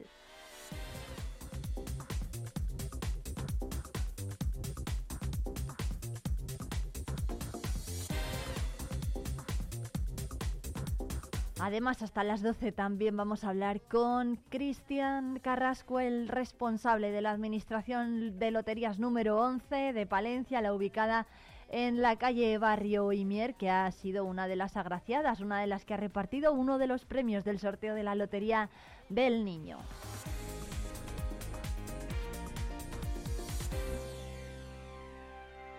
Y también vamos a hablar con Felipe Bravo, catedrático de Planificación Forestal de la Universidad de Valladolid, aquí en el campus de la Yutera de Palencia, sobre la Winter School, una jornada de investigación que se desarrolla hoy en el campus palentino.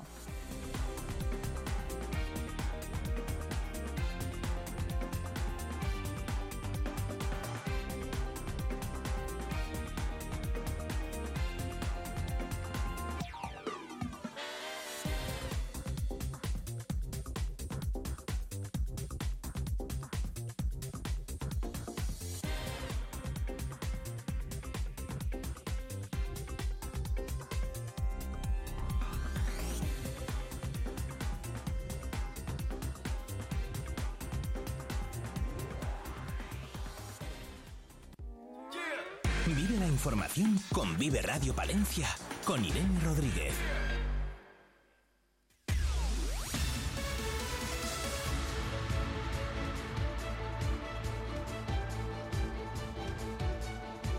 Acabamos prácticamente de arrancar el curso, también el año político en este 2024 y de este año vamos a hablar, lo vamos a hacer en los próximos minutos con Ángeles Armisen, presidenta de la Diputación de Palencia y Álvaro Lantada, director de la 8 Palencia y de Vive Radio Palencia. ¿Qué tal? Buenos días a los dos. Muy buenos días, buenos días Álvaro y Irene. Buenos días, buenos Arrancando este nuevo año, bueno. con quien está siempre al pie de la noticia, que es Televisión y Vive Radio, Televisión Castilla, eh, Castilla, y León, de Castilla y León Televisión. Bueno, ya sabe Ángeles, ya sabe Ángeles Armisen que además eh, hay mucha gente pendiente, ¿no? De lo que se hace en la provincia de Palencia, en el medio rural y que a través de las ondas de Vive Radio llegamos Ángeles a prácticamente todos los rincones de la provincia de Palencia. Así que mucha gente pendiente de, sobre todo yo creo que de los retos, ¿no? Que, que quiere afrontar la Diputación de cara a un año que se antoja importante con proyectos decisivos para, para, la provincia de Palencia. Sobre eso la íbamos a preguntar Irene y un servidor, ¿qué le parece? Pues me parece bien, eh, aunque somos conscientes que de los 191 municipios cada uno estará pendiente de lo suyo. De lo suyo. Pero vamos a hablar de los retos de la provincia. Bueno, tampoco creo que se lo vayamos a poner muy complicado no, ¿eh? a la presidenta. No, no, no, vamos, vamos a ello. Bueno, desde luego que hay una noticia que, la, la, que es la noticia, ¿no? Los más de 100 millones de euros de presupuesto para 2024 en la Diputación de Palencia. Es una cifra de récord. ¿Hasta dónde van a llegar estas cuentas? ¿Van a llegar a todos los pueblos de la provincia? Bueno, sí, claro. Nosotros, ¿qué es la vocación de, la Diputación? Es ese principio de solidaridad para que haya unos fondos que realmente equilibren y garanticen los servicios a los vecinos de los pueblos de Palencia, vivan donde vivan. Para eso son los 100 millones. Y también para atender a las personas, impulsar el dinamismo económico y, cómo no, acercar la cultura a nuestros pueblos. Esos 100 millones van a suponer que las inversiones se incrementan un 31,75%. Vamos a llegar casi a los 37 millones de inversión y que supone las dos terceras partes del presupuesto y de esas otras eh, partes del presupuesto, pues como siempre, un tercio del presupuesto es para servicios sociales con un reto este año, sin duda, que es volver a licitar la ayuda a domicilio, ese contrato tan importante con, bueno, seguramente, no tengo el dato exacto, pero en torno a los 7 millones de euros vamos a llegar seguro en la licitación de, de esa ayuda a domicilio que permite a nuestros mayores estar en casa. Y luego en promoción económica yo destacaría el reto fundamental de esa atracción de inversiones al Alfoz y al resto de nuestra provincia con esos dos focos industriales tan importantes que tenemos en Palencia, que yo lo destaco en todos los sitios, que a veces se nos olvida, ¿no? que es ese foco industrial que supone el norte de la provincia y toda la zona sur, que es un motor de generación de empleo. Ayer visitaba una nueva empresa eh, Merpacífico, ¿no? que ah, se hizo eco los medios aquí en televisión también y Vive Radio, y que va a crear 150 puestos de trabajo. Que no está nada mal, ¿eh? Hombre, y yo salía, y yo salía de allí pensando, eh, qué bueno que la gente que tiene la posibilidad de invertir apueste por nuevas empresas, por generar empleo y bueno, y por ese Palencia industrial, que es muy industrial, aunque a veces no somos capaces de reconocerlo tanto. Lo que hace falta, y en muchas ocasiones lo ha reclamado también el propio Conrado, como responsable de Mercapacífico, pero también como responsable de la Cámara de Comercio, ¿no? Es que aquellos que quieren apostar de verdad, invertir en la provincia de Palencia, en la capital palentina, se les pongan las cosas fáciles. Que muchas veces la burocracia pone trabas a aquellos que que, bueno, que de verdad quieren, ¿no? Quieren, quieren a Palencia y quieren crear empleo aquí. Es verdad que la burocracia no es fácil para muchos empresarios y emprendedores, pero yo creo que lo que hay que tener también es esa ilusión que tiene la gente por su proyecto propio, ¿no? Y en la provincia también sabemos mucho de eso con esas ayudas al tejido industrial que hemos convocado ya de manera anticipada las del 2000 24 y que volvemos a apostar y a ayudar por cerca de millón y medio de euros, que es muy importante. Irene. hablaba la presidenta de esas inversiones, además de Merpacífico hay otras dos noticias muy buenas que hemos conocido, que es la compra de esas parcelas en el polígono de Magat de Pisuerga para la instalación allí de dos factorías también, una de ellas además pionera en el sector de la, de la del procesado de la avena ecológica, cómo se puede fomentar que lleguen más empresas, ¿no? Porque a estos polígonos tenemos, eh, por ejemplo, Baltanas, eh, Paredes de Nava, Maga de Pisuerga, eh, deberían llenarse un poco más, ¿no? bueno, Maga de Pisuerga sin duda es en estos momentos un suelo industrial muy demandado por su situación, por su posición logística y bueno, porque es un polígono muy cercano a la prestación de servicios y tenemos que saber que si queremos que los industriales vengan y los empresarios, luego tienen que tener los servicios que acompañan a una inversión de, ese tipo, ¿no? Pero mire, hablando de esa industria de la avena, ¿en qué podemos ayudar? Bueno, nosotros ya estamos ayudando. Nosotros con Agropal eh, ya tenemos un convenio y un acuerdo para cultivar avena ecológica en tablares. Eso lo sabe poca gente porque lo hemos trabajado a final de año, porque yo siempre he dicho que nuestro patrimonio está a disposición de la innovación y desde luego del primer sector. Y Agropal está muy necesitado de hacer ese cultivo alternativo, ver cómo responde en nuestro suelo ¿no? y en nuestra provincia y ya parte de Tablares va a tener ese cultivo de avena ecológica. Lo estamos trabajando con los técnicos de Agropal, precisamente por eso, porque sabíamos y sabemos todos que hay ese proyecto en marcha. Qué bueno es que no solo haya una empresa en Magad que transforme y elabore esa avena ¿no? Eh, para el consumo, sino que fuéramos capaces de cultivarla aquí, ¿eh? a, pie de, a pie de empresa. A pie de empresa, a pie de empresa. Eh, Kilómetro cero, ¿no? sí, sí, sí, sí. Presidenta, eh, mm, volviendo a las cifras, eh, un presupuesto que supera los 100 millones de euros. Eh, hacía referencia a ese 1-3, ¿no? el de los servicios sociales. Es una cifra que ya asociamos desde hace unos años, ¿no? cuando la Diputación eh, quiso poner en valor de verdad los servicios sociales y que fueran una pata imprescindible ¿no? de los pilares del presupuesto de la Diputación. Me sorprende mucho ese incremento en las inversiones, en, más de un 30%. Supongo que aquí, Presidenta, los fondos europeos están teniendo mucho, mucho que ver con un equipo propio de la Diputación que ha conseguido cosas, Ángeles, es que muchas veces mm, parece que es, que es insistir en algo que, está ahí, pero que es realmente importante, ¿no? Que con un equipo propio, se consigan inversiones que, en otras instituciones de carácter provincial o de carácter local no se están consiguiendo. Bueno, yo creo que hay que tener una idea clara de, de dónde hay que dirigir en las convocatorias de fondos, dónde está nuestra oportunidad de poder ser financiado. Yo siempre creo que no se puede disparar a todo sino que hay que ver con qué recursos cuentas y dónde tenemos esa oportunidad ¿no? como provincia para llegar a fondos europeos. Hemos conseguido casi 15 millones.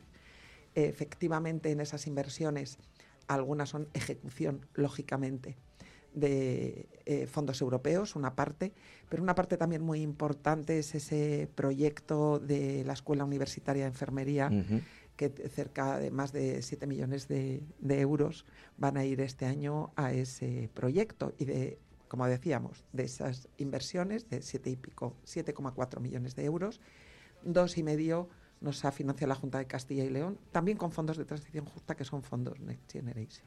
Por lo tanto, hay que buscar esa oportunidad y donde con esa ayuda podemos llevar a cabo un proyecto que la Diputación ha puesto mucho dinero, pero que realmente eh, la otra parte hemos conseguido una financiación externa que nos ayuda a llevarlo a cabo. Un proyecto que ya está licitado, está adjudicado a Acciona y que en el mes de enero empezarán las obras. Bueno, en el mes de enero ya veremos entonces la obra en la escuela de, enfermería. Bueno, yo creo que sí, están firmando, están firmando, está la empresa presentando la documentación para el contrato y ya vamos a empezar el Terminadas también en este 2024 si no ocurre nada. Son 18 meses. 18 meses, un ¿eh? poquito de ejecución. Vamos a, a calcular, yo siempre digo un poco más de lo que pone en el contrato, que a veces pasa, pero bueno, aquí lo importante es que esté en marcha. Ese proyecto le vamos a ver como una realidad muy importante, porque también los universitarios, para ser centro de referencia en las solicitudes de los universitarios, se valora mucho. Ahora que hay mucha información en Internet, cuando van a elegir carrera, etcétera, cómo es la instalación y qué servicios presta. Y nos vamos a poner eh, a la cabeza de, de esas instalaciones, igual que en Semana Santa, vamos a calcular ahí en abril, pues vamos a inaugurar ese nuevo centro cultural en la Plaza de los Juzgados, que va a hacer, yo creo, sin duda, eh, no solo las delicias de todos, sino sobre todo de quien se dedique a la comunicación, porque vamos a tener de todo y vanguardia total. Pantalla LED grande, insonorización, etcétera, ¿no? Y eso va a permitir que se puedan hacer actos y acontecimientos, bueno, pues yo creo que con todos los medios. Congresos de medio formato, jornadas. Lo que ya veníamos haciendo, pero ahora en otras condiciones. Sin duda en las mejores condiciones, porque también las butacas van a tener esas mesas para poder hacer congresos, etcétera, y por lo tanto yo creo que un lugar muy demandado y ahora muy adecuado. Bueno, hay otra partida que también crece, que es la de Industria y Protección Civil y Extinción de Incendios. Eh, eh, ¿En cuánto se incrementa este, este año para 2024 y qué, qué se incluye? ¿no? ¿Cómo se van a cubrir todos los servicios en esta materia en la provincia de Palencia? Bueno, pues mm, sin duda este es un servicio que está en, ahora ya en una constante evolución y transformación, no solo por las eh, exigencias para la prestación del servicio, sino por las circunstancias actuales. Nosotros ya apostamos por la construcción de dos parques, el de Aguilar y el de Saldaña. El de Aguilar está muy avanzada ya la estructura, en el año 2024 finalizará la obra, también tenía un plazo de 18 meses de ejecución. Saldaña va un poco eh, más retrasado, pero ya han empezado con las cimentaciones por un tema de parcela, de bueno, de cesión de la parcela por un tema de registro, etcétera, etcétera, pero ya está en marcha y está todo solucionado. Y luego vamos a estar en 2024 con 18 bomberos profesionales en la Diputación Provincial y bueno, abordando lo que tiene que ser la solución del Parque Sur. ¿no? Nosotros, nuestra planificación estaba condicionada a la planificación de la Junta de Castilla y León, del Plan de Emergencias y de Extinción de Incendios de la Comunidad Autónoma, que preveía dos parques eh, tipo 2 en Aguilar y en Saldaña, que son los que estamos ejecutando, y preveía un parque tipo 1, que era el de Palencia, con el convenio que teníamos eh, eh, con la capital. Por lo tanto, el parque tipo 1, lógicamente, era el parque de Palencia, que daba servicio al Alfoz y a la capital. Como el ayuntamiento ahora se ha negado a firmar ese convenio, tendremos que ir a buscar una solución para prestar ese servicio en la zona sur. Lo vamos a hacer a través de bomberos profesionales, lo vamos a hacer, eh, desde luego, si tenemos que construir un parque nuevo, no nos parece que es la solución, porque de hecho siempre hemos demandado ese convenio, pero sin duda alguna tendremos que acometer una solución que no es la eficiente, ni eh, lo digo como gestora pública, ya con una experiencia, no es la solución eficiente para los recursos de los ciudadanos, pero mm, no entendemos el motivo por el que el ayuntamiento eh, no le quiere prestar, no quiere suscribir ese convenio, pero nosotros vamos a hacer dos acciones en paralelo, que es buscar esa solución. Y por otro lado, eh, como nosotros, cuando digo nosotros es la Diputación, la institución provincial, financió el 100% del parque de, Palencia a cambio de que fuera un, parque comarcal y se firmaran esos convenios, que son convenios que no es que mm, se firmen porque la presidenta de la Diputación es de un partido político y el alcalde, o ahora en este caso la alcaldesa es de otro, sino que cuando eran de distinto signo político también se firmaban. Lo digo para que los oyentes sepan que es un convenio pues de gestión, ¿no? Ahora, pues yo no lo sé, sinceramente, también ha hecho lo mismo. Hizo lo mismo Oscar Puente cuando estuvo en Valladolid, se negó a firmar el convenio con la Diputación Provincial de Valladolid. No sé si es lo marca, ¿no? Eh, esa manera de gestionar, se negó y la Diputación Provincial de Valladolid pues está ejecutando un parque de bomberos en Arroyo, que es que está al lado del parque eh, de Valladolid, ¿no?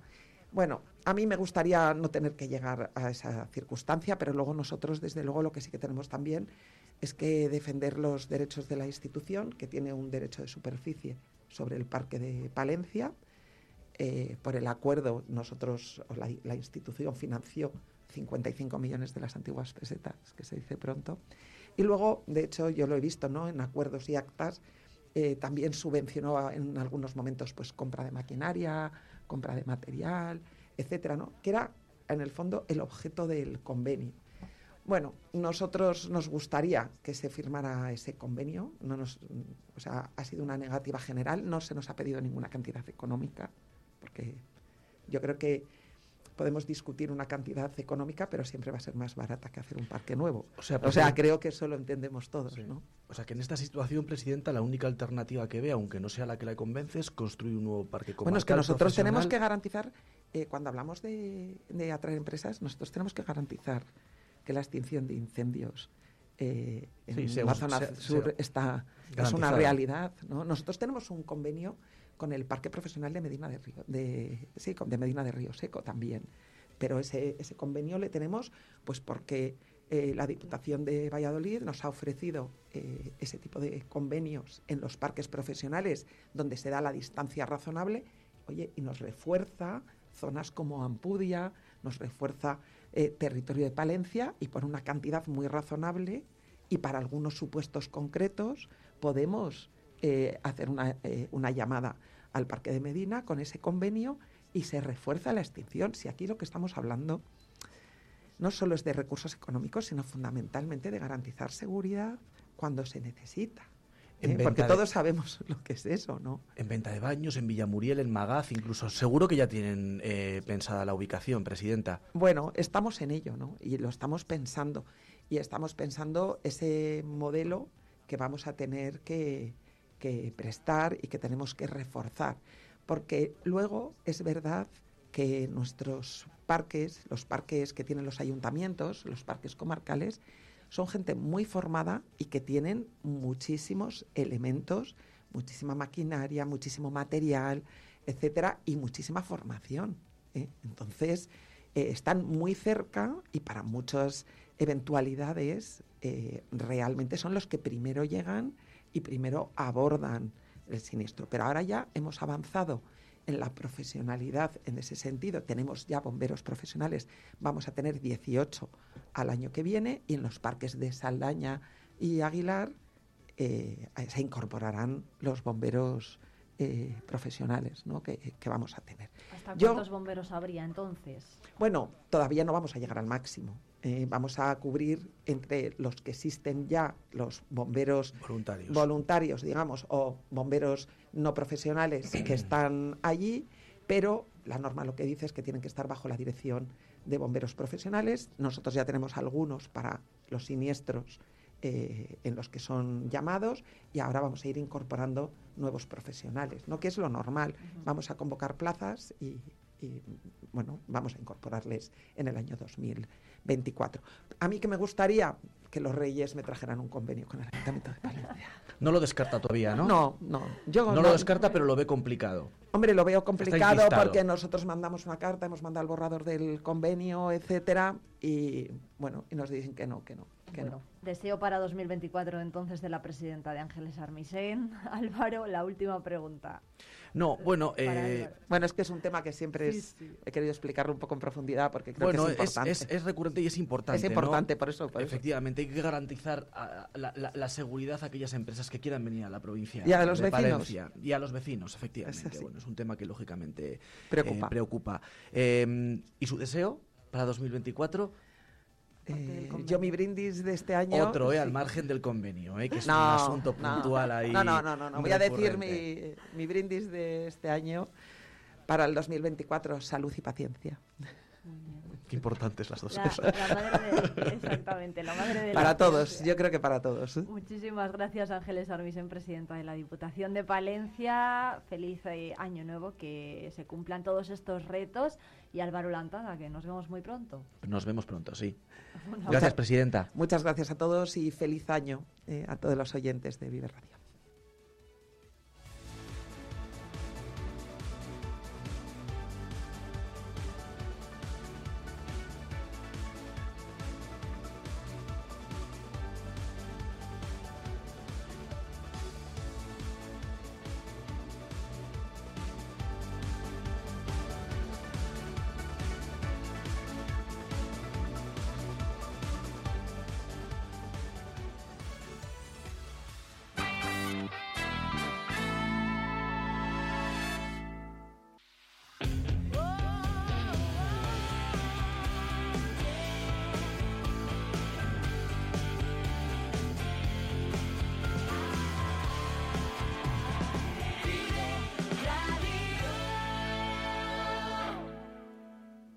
Volver a estrenar un abrigo de piel totalmente transformado con un nuevo diseño de tendencia es posible con Peletería Prieto. Las manos expertas de nuestro peletero darán vida al abrigo que tienes en el armario. Dale una oportunidad al chaquetón de tu madre o el abrigo que con tanto cariño te dio tu tía. También es posible darle una segunda vida como complemento del hogar. Disfruta del confort de una manta o el encanto de unos cojines. Pide tu presupuesto. Peletería Prieto, en calle Mayor 76.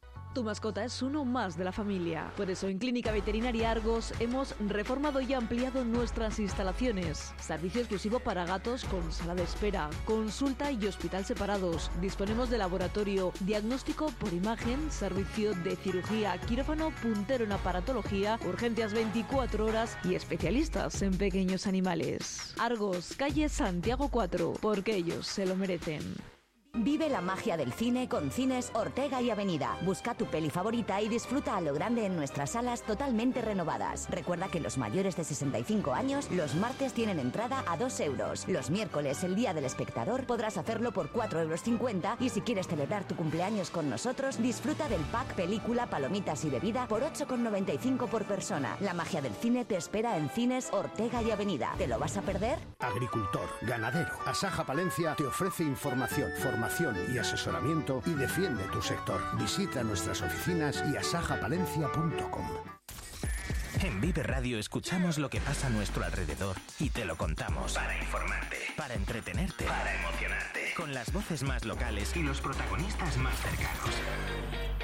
Vive tu ciudad, tu provincia. Vive su cultura, su música, su actualidad, su deporte, sus gentes. Vive lo tuyo. Vive tu radio. Vive Radio. Palencia 90.1. Vive Palencia con Irene Rodríguez.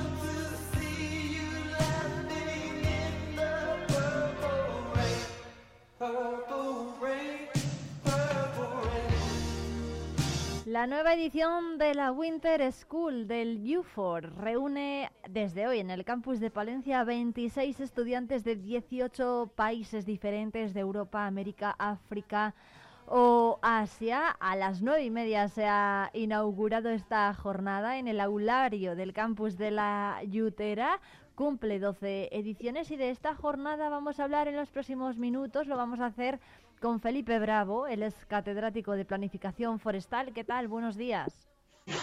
Hola, buenos días. Y uno de los organizadores de esta jornada. Cuéntenos quiénes son estos estudiantes, Felipe. Lo primero, buenos días y gracias por atendernos. Hola, buenos días. Bueno, son estudiantes internacionales de 18 países, como, como ha comentado y son estudiantes que están haciendo el máster Erasmus Mundus Medford, que organizamos desde el campus de Palencia, de la Universidad de Valladolid, junto con otras seis universidades del, sur de Europa, dos universidades eh, portuguesas, Lisboa y Católica de Porto, dos italianas, que es Padova y Latuzia, una universidad turca de Trabzon y dos universidades en España, en Lérida y en Palencia. ¿De qué son estudiantes todos ellos y, qué es lo que van a hacer en Palencia? Bueno, el máster es ah, ah, sobre los sistemas forestales mediterráneos y los recursos naturales. Y lo que vamos a hacer en, Palencia es eh, pues un, un, conjunto de actividades muy prácticas, de visitar los ecosistemas de la región. Vamos a a ir por toda la región viendo diferentes ejemplos de gestión forestal sostenible y mostrando los avances que desde el UFOR estamos realizando en investigación para la gestión sostenible de los sistemas forestales. En el caso de Palencia, por ejemplo, ¿qué masas forestales van a visitar?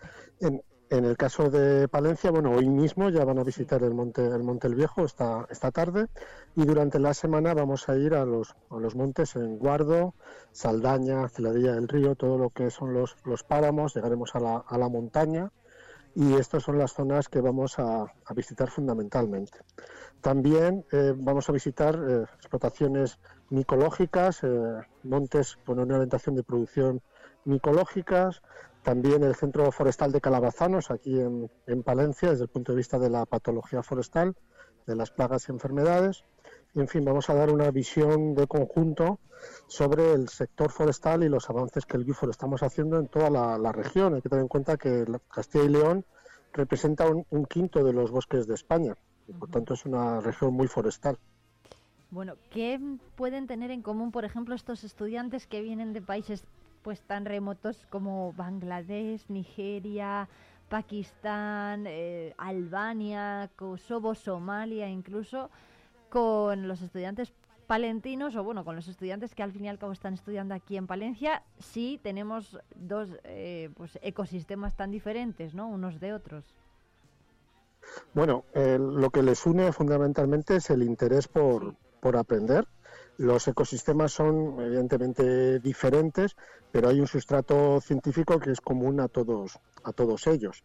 Las condiciones en las que se aplica el trabajo es, diferente. También hay que tener en cuenta que los egresados de este programa, luego muchos están trabajando en sus países de origen, pero otros están trabajando en instituciones internacionales, por ejemplo, por la FAO o el Instituto Forestal Europeo. Por tanto, no es solo eh, qué van a aprender los ecosistemas, sino los enfoques que se están aplicando, que después ellos, lógicamente, tienen que adaptar a las condiciones de su trabajo futuro, que, que puede ser en sus países de origen, pero también, como digo, puede ser, y en muchos casos es, en organizaciones internacionales, donde que conozcan nuestros ecosistemas, conozcan las, los condicionantes que tenemos, también es muy importante para que nuestra voz, de alguna forma, se escuche en esos, en esos foros internacionales. Bueno, desde luego que sí. ¿Cuáles son, bueno, los ha mencionado ya, ¿no? Los bosques de Palencia que que van a visitar son los más sostenibles y por qué, qué tienen de especial estos bosques de el Monte el Viejo, por ejemplo, los de la montaña palentina. Bueno, son, son bosques, en primer lugar, muy diversos que proveen de muchos servicios ecosistémicos. Unos son productivos de materias primas, como puede ser la madera, biomasa, eh, setas, pero también otros servicios ecosistémicos que no son productos en sí mismos, pero tienen un, cierto valor, como por ejemplo la fijación de carbono, el mantenimiento del funcionamiento de los ecosistemas, el incremento de la biodiversidad, el mantenimiento de hábitats importantes, es decir, son bosques que se han gestionado en muchos casos desde cientos de años de una forma sostenible para la provisión de servicios ecosistémicos para el conjunto de la sociedad. ¿Cuántos estudiantes hay en Palencia que estén eh, estudiando ahora mismo en este sentido? Es decir, analizando los bosques de Palencia o los de otras partes del mundo. Bueno, en este, en este programa en concreto están estos 26, 27 estudiantes en realidad que, que, están en la Winter School, que están en su primer año. Hay que tener cuenta, en cuenta que dentro de este primer año todos han hecho ya con nosotros un curso a distancia, un curso en línea, en el que han, aprendido los fundamentos y ahora vienen a ver la ejecución práctica durante este mes. Pero además, en el segundo año, pueden volver aquí para especializarse y este año eh, tenemos siete estudiantes del grupo del año anterior que se han especializado aquí con, con nosotros. Estudiantes que se han especializado en la gestión adaptativa para adaptar los ecosistemas y la gestión al cambio al cambio climático, a la crisis ambiental y a las cambiantes necesidades de la sociedad con respecto de los bosques. Felipe, ¿cómo están cambiando estas necesidades de los bosques? Bueno, eh, parece imperceptible, pero hace a lo mejor 30 años, pues hablar de la producción de setas o de la obtención de setas en muchos montes de Palencia, pues prácticamente era un desconocido, era para muy aficionados y hoy todo el mundo entiende que es un recurso muy potente, mm, no solo por, porque pueda ser un recurso comercializable, sino también porque atrae visitantes que después pues enriquecen las comarcas, los municipios donde existe esta, esta función. Eso ha sido un cambio en los últimos 30, 30 años. Para nosotros puede parecer lento, pero en bosques que necesitan 120, 200 años para evolucionar, son cambios muy radicales a los cuales hay que mantener la gestión, una gestión que permita adaptarse. O hace también 30 años, pues prácticamente nadie hablaba del potencial de los bosques como sumidero de carbono o nos habíamos olvidado de que podían eh, producir eh, biomasa para, para calentar las, las, viviendas, porque habíamos pasado de, las estufas de leña a las estufas de butano.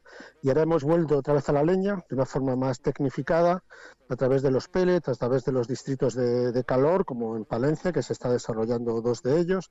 Es decir, los servicios que demandamos de los bosques también cambian y la gestión tiene que adaptarse a esas nuevas necesidades, manteniendo la sostenibilidad de los bosques. Bueno, pues ¿hasta qué día van a estar estos estudiantes eh, en el campus palentino? Pues vamos a estar con ellos hasta el día 1 de febrero. Durante todo este estas cuatro semanas, pues va a haber visitas por toda por toda la región, clases magistrales, visitas a centros tecnológicos, empresas y también al final una, una reunión anual que ya por su decimoctavo evento, que es la reunión de jóvenes investigadores en forestales o John Forester, que en el que estos estudiantes ya se reúnen con los estudiantes de maestría y de doctorado que están permanentemente en el UFO para poder compartir sus experiencias y conocer de primera mano los avances que se, que se hacen. Bueno, pues Felipe Bravo, catedrático de planificación forestal y coordinador de esta jornada también del máster de Netfor en la UBA. Muchísimas gracias por atendernos, que vayan muy bien y que disfruten también de la provincia de Palencia. Muchas gracias. Muy bien, muchas gracias a vosotros. Un abrazo fuerte. Gracias.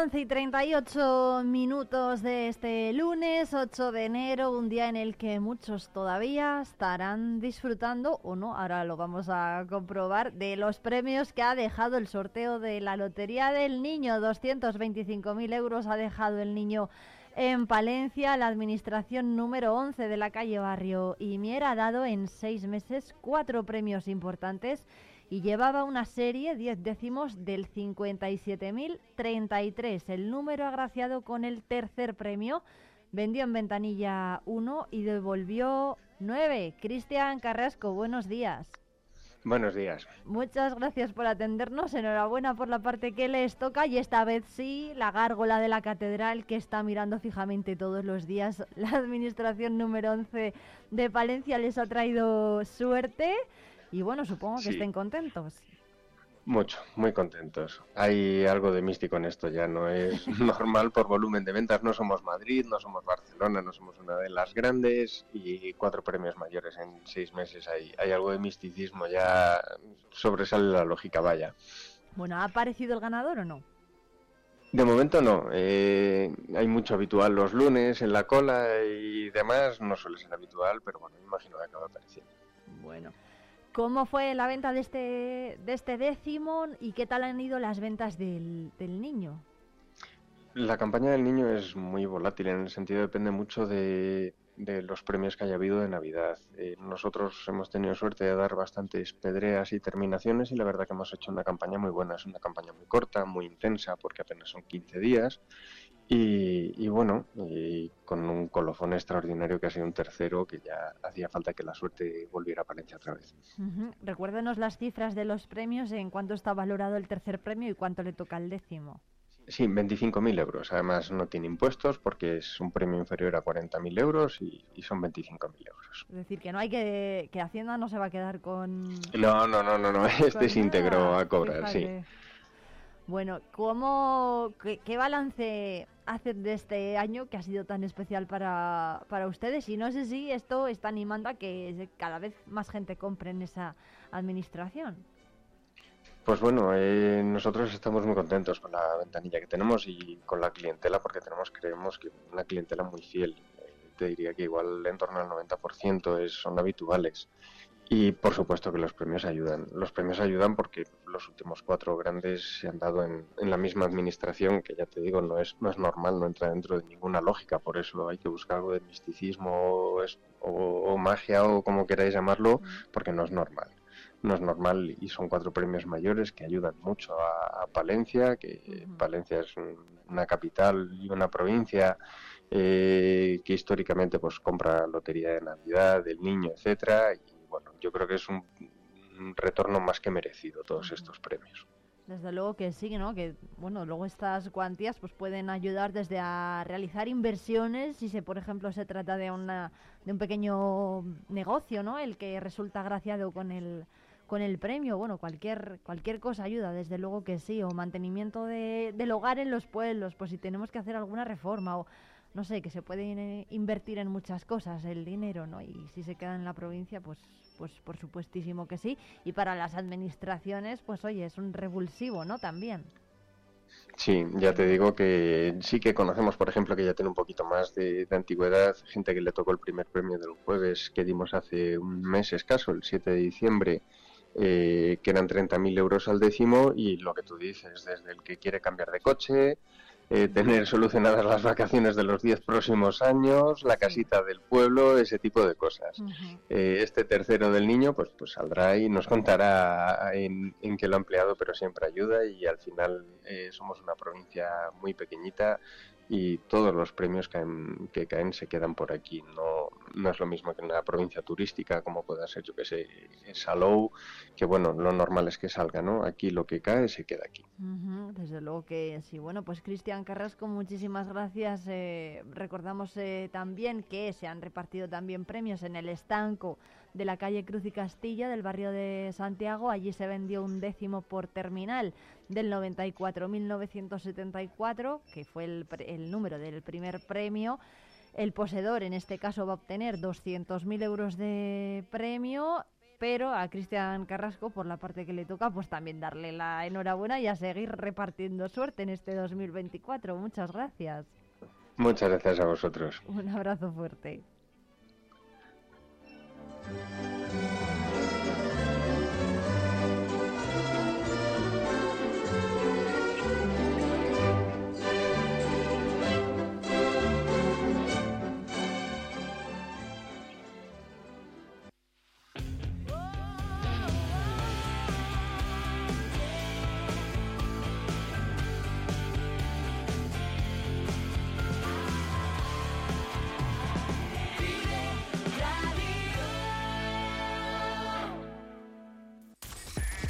Vive Radio escuchamos lo que pasa a nuestro alrededor y te lo contamos. Para informarte. Para entretenerte. Para emocionarte. Con las voces más locales y los protagonistas más cercanos.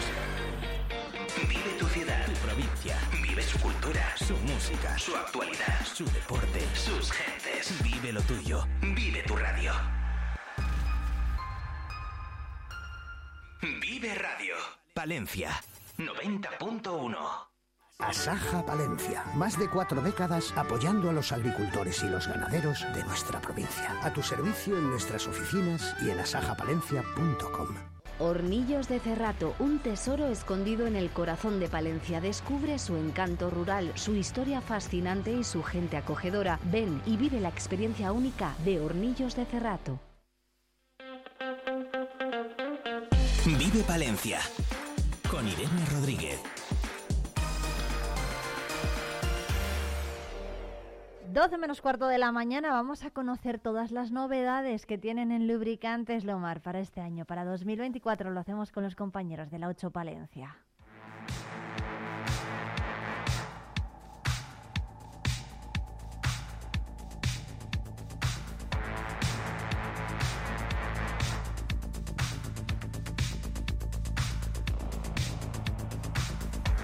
Cambian las temperaturas, pero queremos tener nuestro vehículo a punto, por eso hemos venido a ver a los amigos de Lubricantes Lomar. Luismi, ¿cómo está? Bueno, pues lo primero, buenas tardes, gracias y bienvenidos a la farmacia del lubricante, Lubricante Lomar. Bueno, como, siempre muy bien rodeado le, veo, ¿no? Pues hombre, quería explicaros un poco, eh, ahora que entramos en materia de invierno, productos que aconsejamos para que tengáis los vehículos a punto, como son, pues, lo típico, unos cables de arranque, típico, que ahora las baterías fallarán. esto, esto no puede faltar, ¿no? En, en, cualquier eh, vehículo. Otras más normales, tener siempre, pues para un apuro, en caso de apuro, pues tener nosotros o alguien de confianza para, en un caso de apuro, pues no quedarnos tirados con los vehículos. Las cadenas, Luis, mi no me decía. Tenemos dos tipos de cadena, esto es lo más moderno, que son de tela, cadenas de tela, tenerlo pues siempre también, es muy fácil de montar, muy cómoda ocupa nada, no pesan prácticamente nada. Y luego tenemos la, cadena convencional de siempre, de metal, que bueno, ahora en épocas de invierno, si hay periodos de nieve, pues claro, tenemos que irnos preparando con todo esto. ¿Hay alguna mejor que la otra o no, no pasa nada? Eh, la mejor siempre es la metálica. Lo que ocurre es que es más incómoda de montar y demás, pero bueno, están estas otras que son tela, mucho más. Salvan del paso. Nos salva de paso mientras andemos solamente por nieve o hielo nunca en carretera porque se destrozan, pero lo demás es muy bien y sale muy bien del apuro. Luego tenemos las cadenas líquidas, esto es un líquido muy interesante. Si tienes un periodo que has patinado y no sale el coche, con esto salimos de apuro. Coges el spray, das a las ruedas de tracción y con esto pues eh, andas una serie de metros sin, sin patinar ni nada.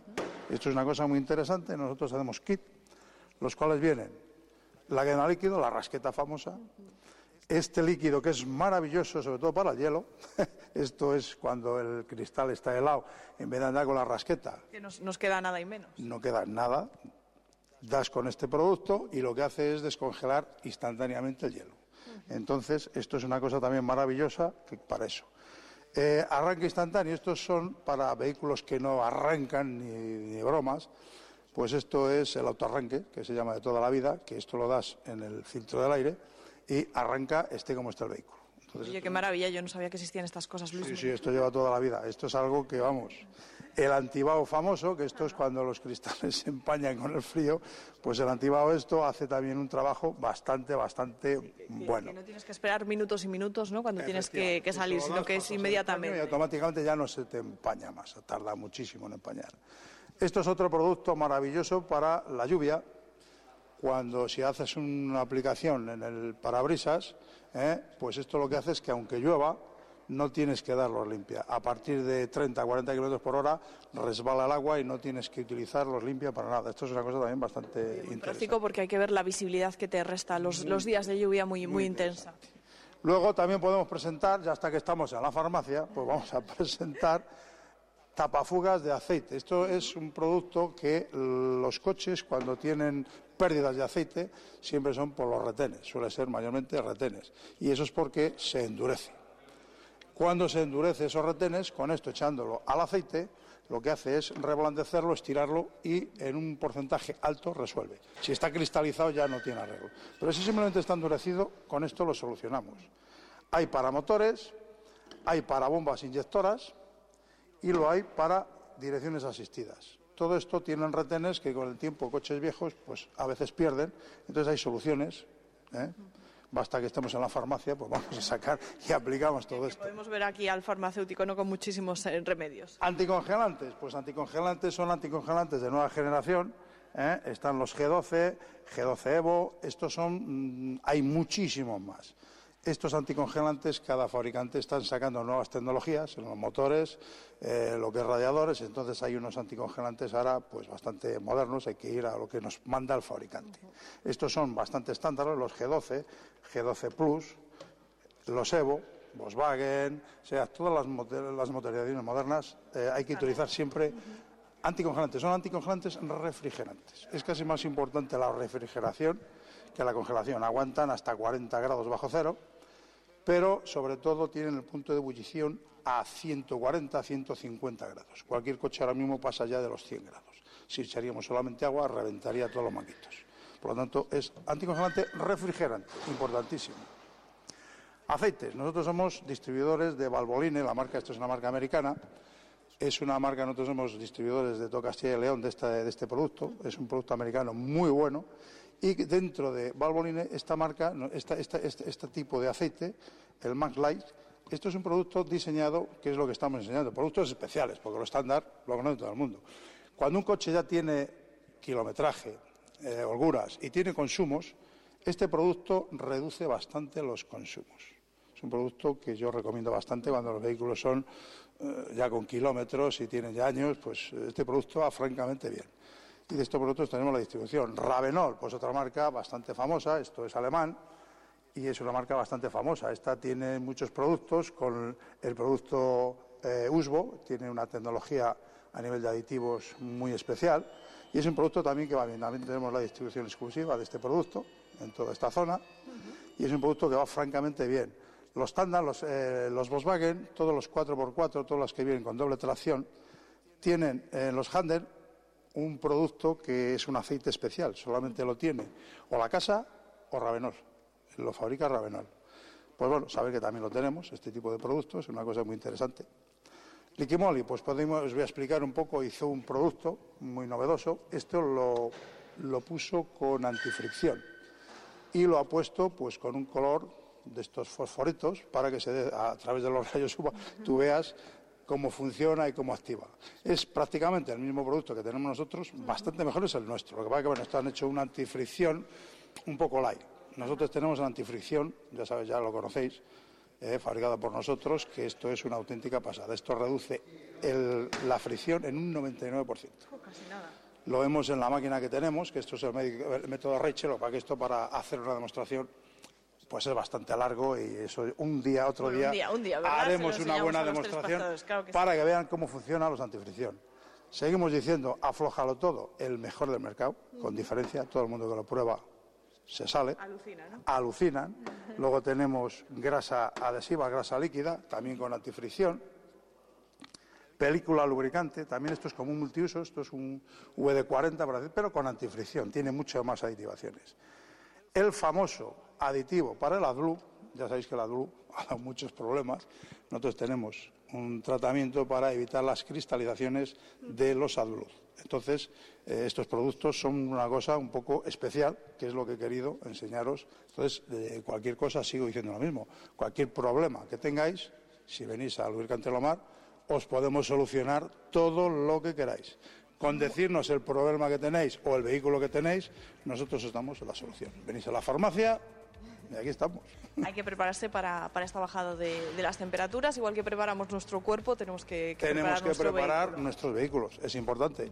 Y sobre todo el parque automovilístico es francamente viejo ahora mismo, tienen años y son vehículos que a los viejos hay que cuidarles más. Entonces tenemos mm, nosotros un montón de soluciones para evitar esos problemas baterías, todo el tema de baterías, todo el tema de eso, pues una hay que estar preparado. Nosotros sabéis, sabéis que tenemos la distribución también de todas las baterías, las marcas más importantes del mercado.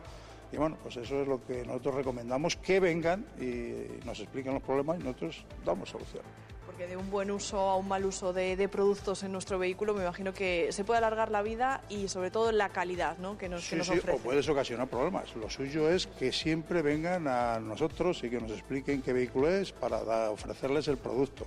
Marcas, nosotros tenemos las marcas mejores, de, más agitadas del mercado. Eh, Motul, Repsol, Total, tenemos todas las marcas del mercado de buen tal, lo tenemos. Entonces nosotros lo que vamos a ofrecer es el producto adecuado a cada vehículo. Los 530, pues por ejemplo hay un problema con los 530 famosos, brutales. Cada, fabricante tiene una normativa y son distintos. Hay como 15 tipos de, de, 15, de 530. No son ni iguales ninguno. Y aquí nos eh, asesoráis, vamos eh, de, la, de la mano, como decías, de, expertos, de gente con muchísimos años en esto del vehículo. Sí, sí. Nosotros siempre exigimos que nos digan qué vehículo, qué motor tiene, para recomendar lo que sea. Filtros, también somos eh, unos grandes especialistas en filtración, somos exclusivos en la marca STEP, es una marca española, muy acreditada, y tenemos además pues todas las marcas de mercado, MAN, todas las marcas todo lo que nos podamos imaginar. Todo lo que queráis, todo lo que queráis lo tenemos aquí. Y luego somos grandes especialistas en filtración, tanto de automoción, industria, vehículo pesado, eh, agricultura.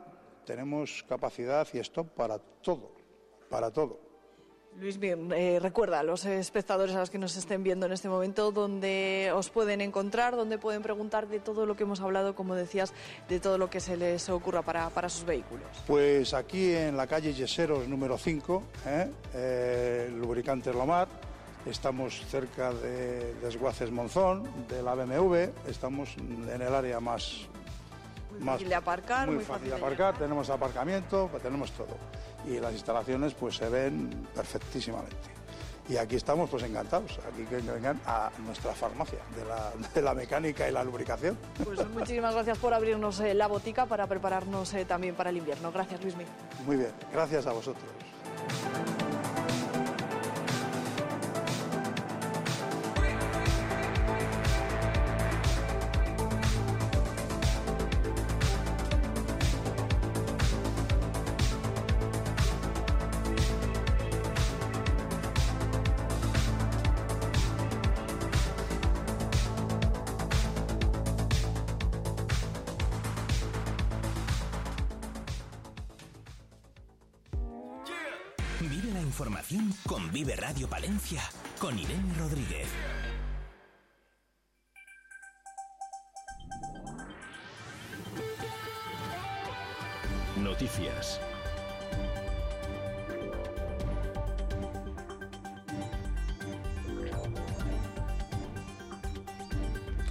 11 y 57 minutos de esta mañana del lunes 8 de enero, día de, momento ya de saludar a Álvaro Lantada, director de la 8 Palencia y de Vive Radio Palencia. ¿Qué tal? Buenos días, ¿qué tal? Hola Irene, ¿qué tal? ¿Cómo estás? Pues muy bien, oye, que hacía mucho que no nos visitaban los compañeros para hacer el avance informativo de, de la tele, del informativo de las dos en punto. Bueno, hemos tenido una programación un poco readaptada durante estas semanas de Navidad, Irene, y volvemos en Vive Radio a la a la normalidad.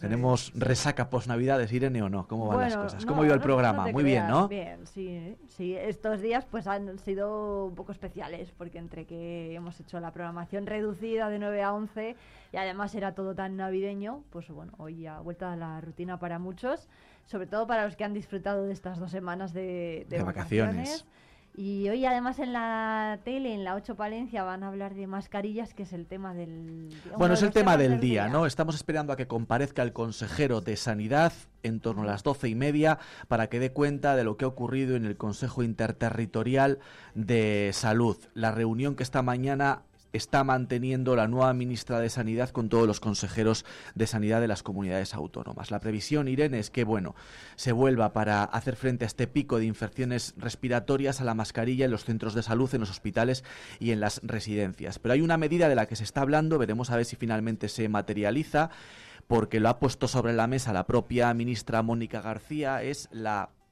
autobaja responsable durante tres días. Dice que es un concepto que ya se aplica en otros países y que el propio afectado, en este caso enfermo, de una infección respiratoria de carácter leve, pueda autoimponerse la baja durante tres días sin necesidad de ir al centro de salud para así descongestionar el sistema. Esto es lo que dice la, ministra, que es una medida que, de la que se está hablando. Veremos a ver si trasciende finalmente, se pone en marcha o no, pero bueno, al parecer la, la ministra la ha puesto sobre la mesa como una posibilidad para hacer frente a este problema de pico de infecciones. quedaría entonces la decisión en manos de la empresa en manos del propio trabajador, del propio enfermo, decir, pues, pues, pues, pues bueno, no me encuentro bien, me autoimpongo una baja de tres días, a todos los efectos una baja normal, pero sin que te la dé el médico, durante tres días para, para bueno, descongestionar la atención primaria. Veremos a ver qué es lo que pasa. Bueno, pues veremos. Eh, primer día también de rebajas. Sí, primer día de, de rebajas esta mañana. Realmente el primer día era ayer, pero bueno, es verdad que al, al al estar el domingo eh, ha arrancado a medio gas, también hoy a medio gas vamos a hablar con los con los comerciantes y vamos a hablar también del balance de la Navidad y de la programación cultural que ha preparado el ayuntamiento para este invierno. Eso es, porque van a estar por aquí Tony Acosta, Candela Peña o Pilar Castro, Álvaro Lantada. Más información a partir de las 2 en la 8 Palencia y siga la información en diariopalentino.es. Vive la actualidad, vive al día, vive radio. Son las 12 de la mañana.